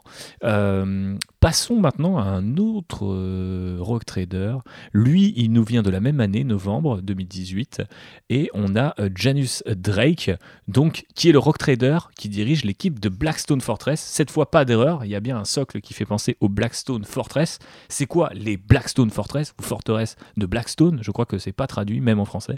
Euh, eh bien, ce sont des espèces de vaisseaux artefacts très puissants que notre ami Abaddon, euh, fameux euh, chef de maître de guerre du chaos, utilise pour eh bien, des fins, on va dire, peu conventionnelles, type détruire des planètes et foutre en l'air l'Imperium. Mais Des activités, euh, somme toute normales pour un Space Marine du chaos. c'est vrai, c'est vrai, peu conventionnel euh, de notre point de vue en tout cas, mais très conventionnel pour lui. C'est vrai, tu fais bien de le rappeler. Et euh, ce qu'il faut rappeler aussi, c'est que en fait, euh, bah, ces Blackstone Fortress ne sont pas en fait construites par le chaos. En fait, on ne sait pas vraiment d'où elles viennent. Et l'Imperium Il- aimerait bien aussi mettre la main Il dessus. me semble qu'ils en avaient un peu parlé au moment de la sortie de Paria Nexus et des Necrons, et que c'était des, Ouais, c'est genre un des peu... technos un peu euh, de l'ancien temps, des anciens. Et euh, d'ailleurs, c'est avec euh, une en partie la technologie Necron que Abaddon a réussi à faire tomber Cadia. Donc, est-ce que Ah tout là ça est connecté Conspiration, euh, complotisme Bah, il y a ce côté, vu que les Necrons, c'est une des plus vieilles races de l'univers de Warhammer. C'est assez fastoche de dire qu'effectivement ils Bah, sont connectés à ils, ça. ils avaient de la techno d'avant qu'ils ont perdu. Et puis, Et pour en revenir à Henry Cavill, ce fameux lustre de Witcher ressemble à une pyramide entourée d'une étoile, donc à une Blackstone Fortress. Donc effectivement, pyramide, Necron. Bon, bref. Revenons à nos moutons. Il n'y a pas de moutons dans l'équipe, Non. il y a un Rogue Trader. Est-ce que celui-là, tu trouves qu'il a plus de personnalité? La réponse est bien évidemment que oui. Bah oui, déjà, il a une moustache. oui, déjà, il a une moustache. Pour, pour moi, un rock trader a une moustache. Effectivement. C'est Même si c'est une femme. impératif. Bah ouais. Ok, pourquoi pas. Et Peut-être ça qui est caché derrière son ah bah, ah, Eh. Ou alors tu peux lui peindre une moustache sur le voile, comme si elle était Hmm. déguisée. ok, j'aime beaucoup la figue en fait. J'aime beaucoup le concept. Euh, non, franchement, le, ce, même tout le petit groupe euh, d'aventuriers euh, est bien, mais le, là, le, le Rock Trader, tu vois, il, re- il ressort vraiment. Il a ce côté bah, euh, manteau de pirate, euh, il a un sabre, euh, il est en train de fumer. Laissez-moi vous dire que cette rapière, sa chabre, est d'une qualité, mais je c'est la plus belle épée Warhammer 40 000. Voilà, je l'ai dit, je la kiffe. J'ai fait de ce Rock Trader un officier de la garde impériale parce que je le trouvais incroyable. Même la petite pause fumeur de clope. Il a cette espèce de, de fourrure à, à moitié. euh, Personne ne sait d'ailleurs. cool. Mais oui, c'est cool. En fait, c'est c'est marrant parce que maintenant il y a cette obsession, comme tu disais euh, en préambule, il n'y avait pas Internet, les gens pouvaient anticiper et tout. Maintenant il y a Internet, donc tout le monde se réunit et les gens essayent euh, de, de- de dire Ah ouais, attends, euh, cette tronche-là. Et je me souviens qu'il y avait une, thé- une théorie. Je crois à un moment, il y avait un Rumor Engine. Donc, Rumor Engine, pour ceux qui ne savent pas, c'est un petit euh, zoom en noir et blanc sur une figurine qui va sortir, qui nous est offert par Games Workshop, une sorte de leak organisé. Euh, rien à voir avec les rappeurs de Marseille. Mais du coup, il y avait un zoom sur une créature qui, je crois, s'est avéré euh, faire partie de la gamme Soulblight, donc les vampires de AOS, qui ressemblait un peu à l'épaule euh, et les du gens gars. Et les gens, ils étaient en mode ouais, ça se trouve, ils ont développé une nouvelle faction, ou alors ça va être euh, le. euh, en fait, ils l'ont introduit via la fourrure, mais ça, de- ça va devenir le compagnon à quatre pattes ou à huit pattes d'une autre figue loin, et les tout. gars. Et les gens allaient super loin. Alors que souvent, c'est juste un design cool qui évoque un petit peu, bah voilà, euh, peut-être à la fois euh, le loup, mais en même temps, il y a, des putains de pics osseux, donc il y a limite un côté poiscaille, des grandes dents de sable, il y a du tigre, il y a tout là-dedans. Non, franchement, c'est la figue est super cool. Et toute la suite est trop bien. On parlait tout à l'heure euh, du fait que les rock traders, ils interagissent avec euh, les Xenos euh, et euh, des gens qui sont en dehors de l'Imperium. Bah là, dans l'équipe, euh, il y a euh, une euh, Eldar et un Kroot. Et euh, bah, le- Kroot, c'est la meilleure figue du lot. hein, moi, je- Incroyable. Voilà. Il Je- l'adore, il est super bien. Mais il y a aussi cette espèce de robot euh, qui. euh, je crois que c'est. Alors là, on part sur des parties de l'or que je maîtrise pas. Les hommes de fer. C'est ça. Bah- ça, ça a l'air compliqué. c'est de, des humains dans l'Imperium, mais- qui sont pas des humains. pour, pour la refaire hyper vite, et pour ta culture générale aussi également, JB, cette figurine, ces figurines pardon, de Blackstone Fortress nous renvoient pas mal à l'origine de Rock Trader et donc à Dune. Pourquoi? Déjà, on a une autre figurine avant de parler du robot, c'est celle-ci, qui est un navigateur. Je voulais le garder pour la fin. Vas-y. Éclaire- Mais- Éclaire ma lanterne. Et du coup, les navigateurs, bah, ça fait beaucoup penser à la guilde des navigateurs euh, dans Dune qui ont besoin de l'épice pour euh, diriger les vaisseaux à travers l'espace. Mettre un navigateur ici, c'est pas innocent, ça ramène Warhammer 40 000 un petit peu à ses origines, tout comme le robot, je crois qu'il s'appelle UR05, et donc UR05 est effectivement un robot, mais vous avez peut-être remarqué, si vous connaissez Warhammer 40 000, ou vous avez peut-être remarqué à force de nous écouter qu'on n'a jamais parlé de robots du côté de l'Imperium. Bah non, y a pas trop ça. Parce que comme dans Dune, l'Imperium de Warhammer 40 000, eh ben, il a banni l'intelligence artificielle et les robots. Donc il préfère les serviteurs, des gens lobotomisés pour être transformés en ordinateur, mais surtout pas un ordinateur, et donc surtout pas un robot, un androïde. Sauf que, eh ben, peut-être que de temps en temps, un androïde peut servir l'Imperium, donc on va s'en Ah. accommoder. Et Il donc, a, il a sa petite Aquila. euh, voilà. Il y a- qui, a, limite l'air d'être euh, patchée en fait. Tu vois, Mais elle, a- elle a c'est- été posée là comme ça. euh, C'est complètement, c'est complètement ça. Je pense que c'est même d'ailleurs euh, volontaire, histoire de dire non, non, non, mais je ne suis pas un robot, je suis euh, genre, tu vois, je, je suis piloté, ou alors je suis le garde du Un corps drone, automatisé. Voilà, je suis, enfin, ça, ça, ça va le faire, quoi. Je, je, je suis pas suspect. Regarde, j'ai une Aquila. Il y a presque ce côté un peu revanchard d'un homme de fer. Donc en gros. Euh, dans Dune, il y a cette histoire d'un djihad contre les intelligences artificielles, et dans Warhammer 40 000, il y a aussi cette histoire de euh, en gros, l'Imperium a été plongé dans ce qu'on appelle le Moyen Âge technologique après avoir combattu les hommes de fer qui en gros étaient des robots. Et maintenant, il reste plus beaucoup d'hommes de fer. Il reste UR. Il reste peut-être aussi les robots du Mechanicus, dont d'ailleurs ils partagent deux trois euh, éléments de design au niveau du torse. Et ça, c'est encore une fois un bon moyen de raconter une histoire. Comme quoi, vous pouvez plonger dans le Nord, mais n'oubliez pas, même si vous achetez pas, allez checker les figues et allez voir un petit peu comment tout ça fonctionne parce que bah voilà, ce genre de détails croustillants, ça peut échapper à l'œil qui n'est pas averti, mais en même temps, c'est fascinant, non? Ouais. Et du coup, à côté de ça, euh, bah, il y a deux euh, ratlings, euh, un prêtre et euh, ce qui ressemble à une prêtresse aussi qui a un énorme lance-flamme. Ouais. Elle ressemble un peu à une sœur de bataille aussi. Euh, Ouais, un peu une espèce d'épée de repentia slash lance-flamme et tout. c'est assez cool. Il y a, il y a vraiment ce côté euh, là, par contre, si euh, la- les figues d'avant avaient vraiment ce côté, c'est une kill team, c'est une équipe euh, qui est cohérente visuellement pour travailler ensemble. Là, il y a vraiment ce côté équipe de pirates ou équipe de JDR, de gens qui n'ont pas trop de choses en commun, mais qui sont réunis euh, pour un but commun. Et, euh, et je trouve que c'est un kit qui est vraiment cool. Ouais, non, mais il, il est assez ouf. Enfin, moi, honnêtement, j'ai failli craquer pour ce kit-là, enfin, cette partie de cette boîte, mais aussi toute la partie Renegade, parce qu'il y avait les trois premiers euh, nouveaux Space Marine euh, du chaos, et euh, par la suite, il y a eu une Et deuxième surtout, vague. il y a des gardes impériaux renégats. Et il y a des gardes peu renégats, bien sûr. Et ensuite, il y a eu effectivement une deuxième vague avec d'autres héros, dont une Psyker, Ouais. si je dis pas de bêtises. Ça, une autre Rock Trader. Ouais, une autre- Avec la, jambe de bois, mais qui est en fait un couteau. euh. Effectivement, et qui recharge, enfin, qui a un, un gun qui est rechargé par un cerveau-crâne pendant qu'elle tire avec l'autre gun, donc ça, personnalité maximum. Enfin, vraiment, il y a eu beaucoup, beaucoup de figues dans cette gamme, qui est toujours disponible d'ailleurs, je crois, sur le site de Games Workshop. Il y a encore, il me semble, des Blackstone Fortress. Ouais, c'est un, un jeu, en tout cas, les figues étaient très cool. Euh, moi, j'ai été un petit peu déçu par le jeu en lui-même, que je trouvais pas ultra profond en fait. Mhm. Euh, mais les figues étaient vraiment chambées. Et ça serait bien du coup que Games Workshop, parce que maintenant ils font les bundles, tu sais, pour les sorties euh, de, bah, de nouvelles éditions. Typiquement, euh, là récemment, ils ont montré que tu allais pouvoir récupérer une Drasta de Dominion, tu vois, à part avec tous les héros de Dominion. Pourquoi ils l'ont pas encore fait pour, pour Blackstone ou même Rock- Kill Team Rock Trader? Ouais, sortir ces figues-là en dehors des jeux, bah je sais pas, écoute, euh, peut-être parce que euh, Mais surtout qu'en fait, il y a c'est éno- peut-être mieux de sortir des caisses de Space Marine, tu vois. Ouais, mais il y a énormément de gens qui sont fans de ce côté plus civil de la, de la galaxie impériale, qui ont envie de, de, euh, de, de, de- de voir un petit peu autre chose. Et très clairement, bah, je pense qu'ils ont mis la main sur ces kits là quand ils sont sortis. Mais le problème, c'est que c'est pas des kits, c'est aussi énormément de trucs que tu t'embarrasses avec des jetons, des plateaux, des dés, des trucs que tu peut-être même pas envie de Bah, toucher. Quoi. C'est en fait il y a énormément euh, ces dernières années, notamment via Kickstarter et ce genre de plateforme, de jeux euh, coopératifs ou euh, avec des gameplays asymétriques, c'est-à-dire avec un joueur qui va sou- souvent incarner les monstres, pour faire simple, et chacun des autres joueurs va incarner lui un personnage. Il y a énormément de jeux comme ça.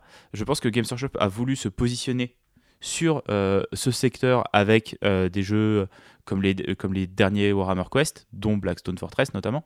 Euh, le problème, c'est qu'en fait, quand ces jeux-là sont faits sur Kickstarter, ils, sont faits avec des figurines qui sont très souvent monoblocs, qui sont imprimées en Chine, qui sont, même si elles sont de très bonne qualité, sont pas d'une finesse du niveau des figurines de Games Workshop.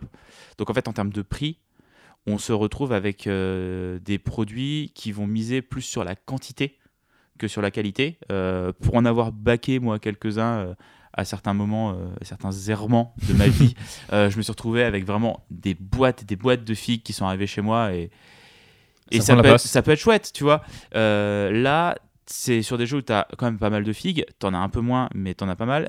Mais le truc, c'est que le prix est, reste globalement le même. C'est-à-dire que tu vas être sur un jeu à 150, voire 200 euros si tu achètes une extension ou deux. Il me semble, Mhm. hein, je pense même que c'est peut-être un peu plus cher. Ouais, je pense que c'est même plus cher. Euh, ouais. Pour avoir beaucoup moins de figues que euh, si tu prends euh, des jeux bah, comme moi j'avais pris Conan par exemple à l'époque, ou tout ce qui va être les zombicides et ce genre de jeux, où là je pense que les gens s'y retrouvent peut-être moins économiquement. Je sais pas si c'est très intéressant en fait, d'un point de vue financier pour Games Workshop d'aller dans cette direction-là par rapport à, à, euh, continuer à faire euh, du wargame classique et à vendre des figurines. Euh, on peut se souvenir de ce qu'on peut appeler un fiasco Avec, Curse City. avec Curse City cette année où les gens n'ont pas réussi à l'acheter, et puis après ça se trouvait à des prix qui n'avaient aucun sens sur Internet pour qu'au final la moitié des figues ressortent après en boutique. Bref, c'était pas très très bien géré, mais euh, il y a eu pas mal de couacs cette année, j'ai eu l'impression, dans la distrib en tout cas chez GW. C'était l'année dernière déjà, un Curse City, non? Ah ouais? Ouais, il me sûr semble. c'était pas. Bah attends, on va regarder. C'était mais- 2020 Ouais, ouais, 2021? ouais, ouais, je suis Oh là peu là. persuadé que c'est sorti en septembre l'année dernière. Oh là là, Mais- le, le monde n'a plus de sens. Mais euh, nous sommes dans Ouais. le warp euh, depuis Voilà. quelques années maintenant. Euh, donc ouais, je sais pas si ces jeux-là euh, sont des très bonnes, euh, sont des très bonnes idées financières et si c'est viable à long terme. Mhm.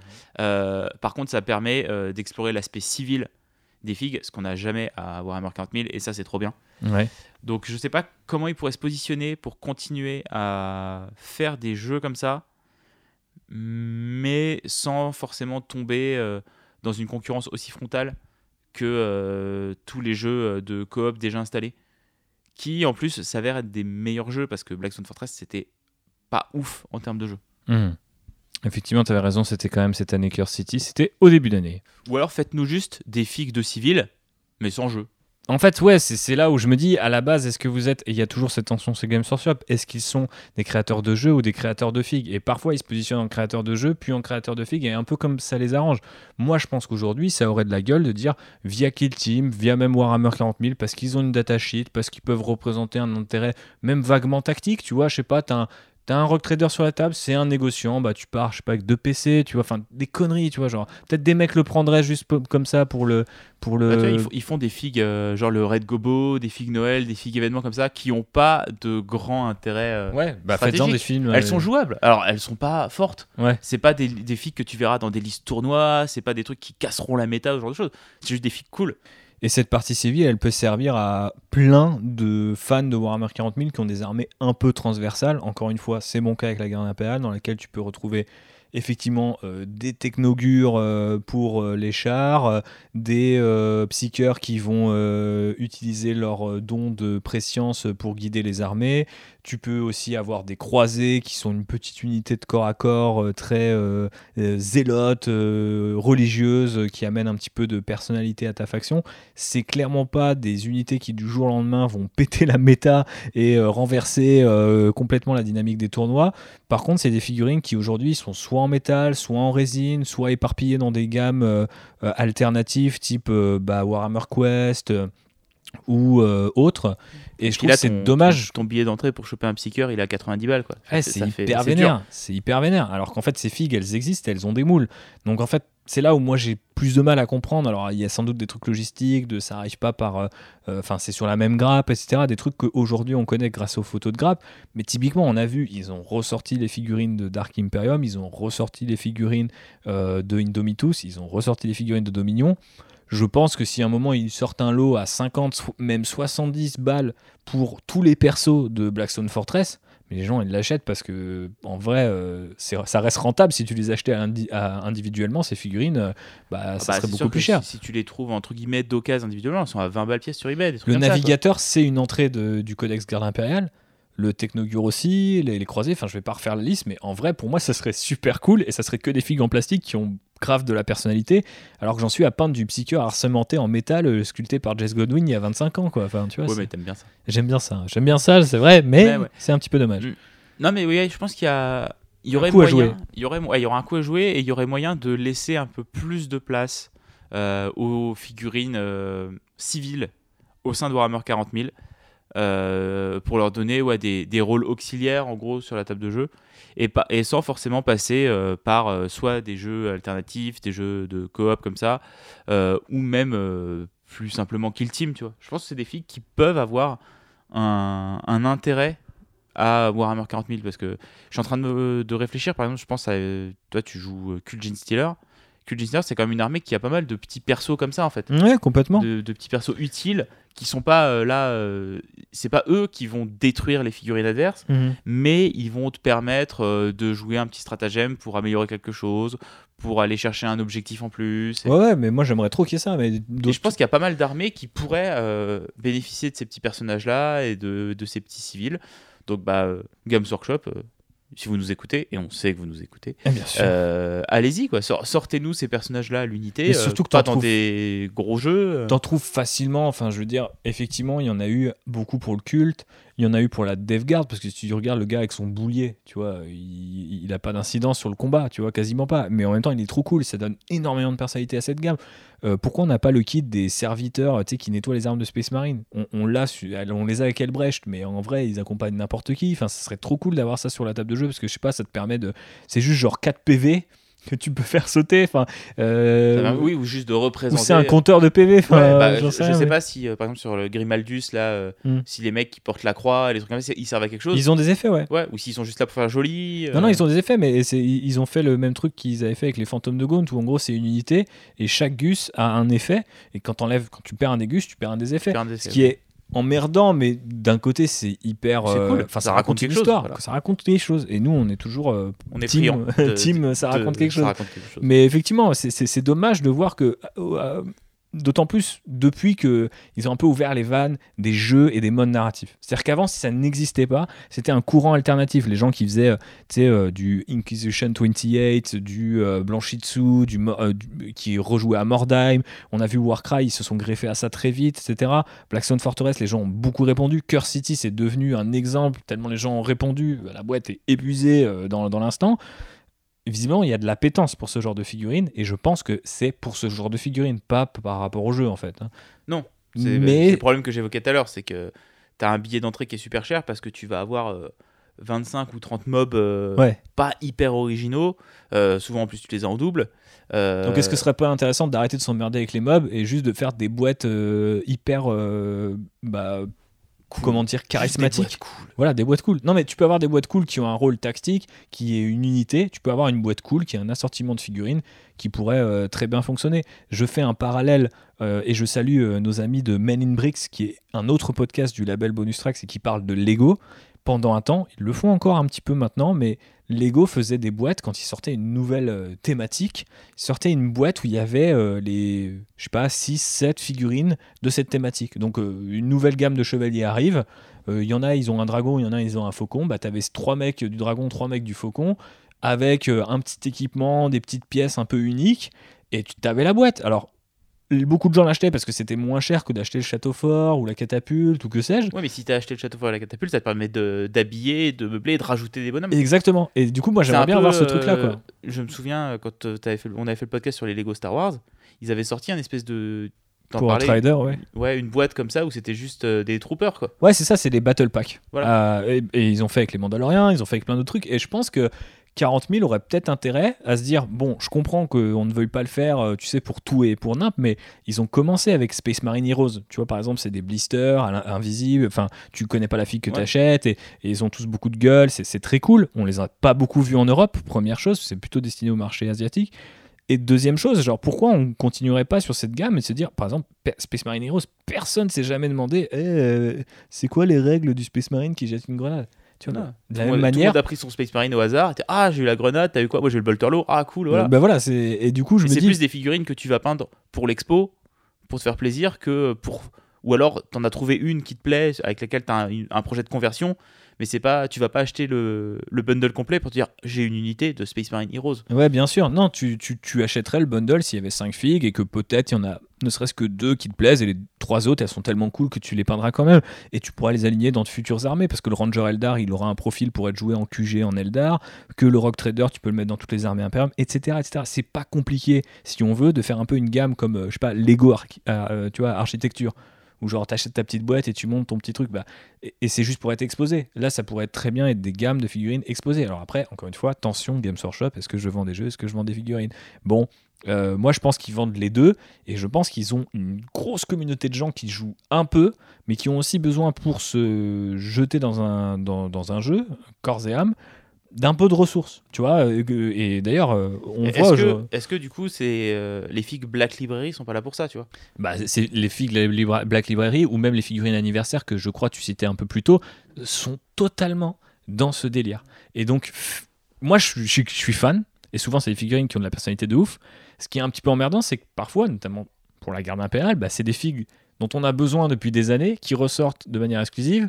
On se les met pas sous la dent. Dispo pas longtemps, des fois. Et donc en fait, ça répond même pas aux gens qui voudraient cette figue pour leur armée, ni aux gens qui voudraient cette figue pour la convertir parce qu'elle a beaucoup de personnalité. Mais je pense qu'il y a une gamme un peu. euh, Franchement, appelez ça, j'en sais rien, faut voir avec John Blanche, mais genre appelez ça Blanchitsu et, et vendez-nous des figues qui ont un look pas possible, genre le navigateur, les figues de Blackstone Fortress, des trucs comme ça. tu vois. Ouais, tu voilà. un peu plus Oui, un peu plus. parlant que Blanchitsu. euh, Non, mais c'est voilà. faisable. T'as fait du marketing pour ton Thibaut. Mais oui, je savoir. sais, mais euh, qui sait.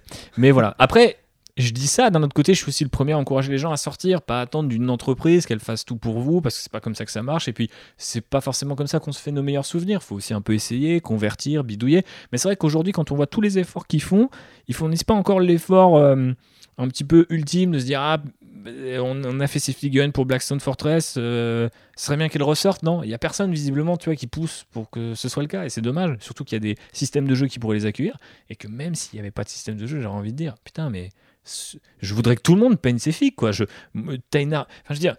Tu l'achètes avec des potes, t'as un pote qui a une armée euh, taux, il va prendre le croûte, euh, un mec qui a une armée garde impériale, il va convertir des trucs, enfin, tout le monde est content. Enfin, en vrai, je, je, je vois vraiment pas qu'est-ce qui les empêche de le faire, si ce n'est de dire, euh, oh, bon, on fait du marketing, pour le coup, en mode fear of missing out, si tu l'as pas eu, tu l'auras jamais, tu l'as dans l'os, et c'est Donc, La dommage. prochaine fois que tu le voudras, tu sauras, tu l'achèteras des one et voilà. Par contre, bizarrement, euh, pour euh, nos amis, euh, et j'ai rien contre eux, mais je veux dire, pour nos amis qui, a du tournoi, euh, qui font du tournoi, là, il y a de la fille en veux-tu, en voilà. Quand elle sort, elle est craquée. Six mois plus tard, faut en racheter une autre. Mais tu vois, et eux, là, ils continuent d'être alimentés, tu vois, genre ad nauseam, quoi. Et parce que, alors là, c'est hyper cynique ce que je veux dire.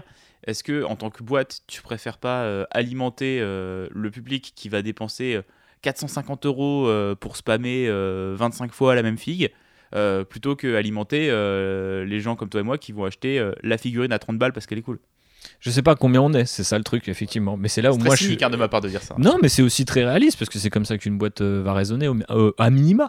Mais, euh, mais voilà, revenons à En nos. tout cas, c'est comme ça que les mauvaises personnes dans la boîte vont raisonner. L'oncle, n'oublie pas. Peut-être. Il est Le- comptable. le- le- C'est lui qui dit plus de Space Marine. Le fameux Un nouveau kit de Space Marine. le fameux oncle de James Workshop, effectivement, résonne comme ça.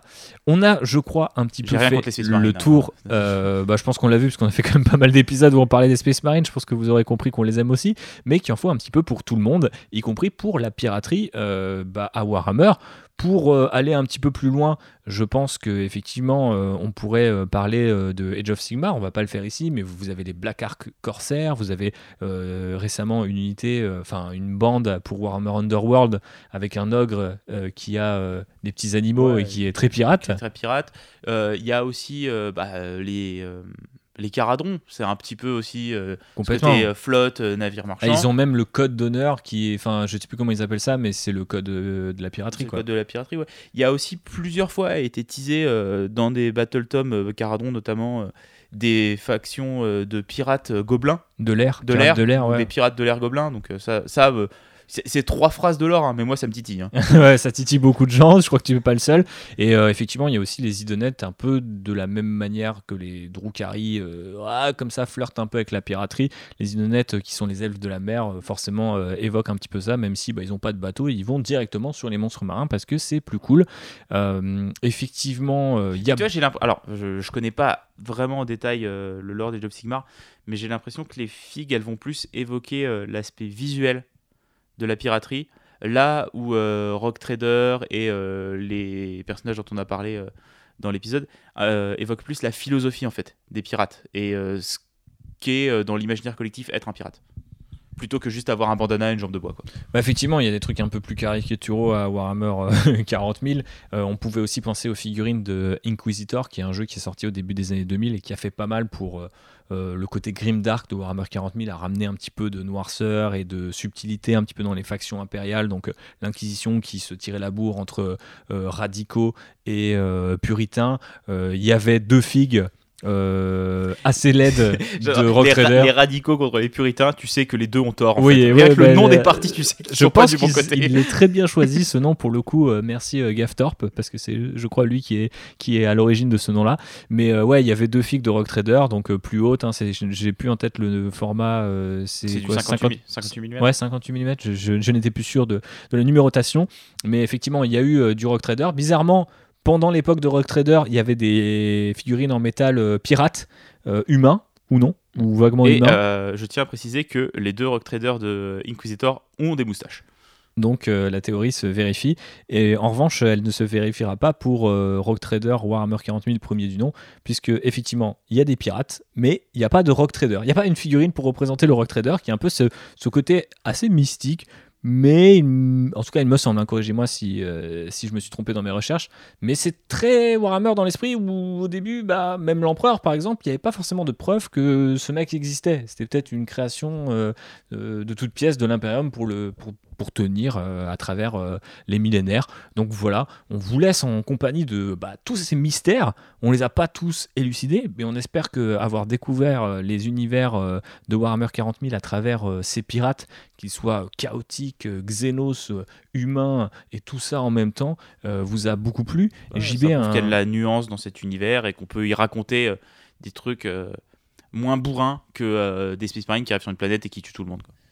Effectivement, donc euh, voilà, intéressez-vous un petit peu à cet euh, aspect-là des choses. En tout cas, on espère que ce podcast assez enthousiaste, plutôt rythmé, euh, peut-être parfois un peu difficile à suivre parce qu'on est vraiment rentré dans plusieurs époques de Warhammer 40 000 en même temps, vous aura plu. C'est la piraterie, c'est compliqué. C'est compliqué, C'est un peu, bah, oui, voilà, c'est un peu le bordel, mais je pense qu'on vous vous en accommoderez très bien. En tout cas, n'oubliez pas de nous vous envoyer des petites étoiles sur Apple Podcast, de bien sûr partager ce podcast sur les réseaux sociaux, d'en parler à vos amis euh, qui aiment les rock traders ou même euh, Warhammer. euh, Et bah, d'aller faire un tour chez nos autres copains de Bonus Tracks qui euh, bah, ont tout un tas de contenus euh, liés à la piraterie euh, qui sortent cette semaine. Il y a du- des podcasts sur One Piece, il y a des podcasts sur Pirates des Caraïbes. sur Black Sails, qu'est-ce qu'on a d'autre sur les Lego pirates, bien entendu, puisqu'on parlait de Lego. Bon, il y a énormément de choses à vous mettre sous la dent. On espère d'ailleurs que ce genre de petit événement ben, nous permettra, nous, en tant que Land Rider et peut-être Hot Rider, donc notre podcast Star Wars la prochaine fois, bah, nous permettra en fait de l'utiliser un peu comme une excuse. En tout cas, c'était le, c'était le deal pour cet épisode-là.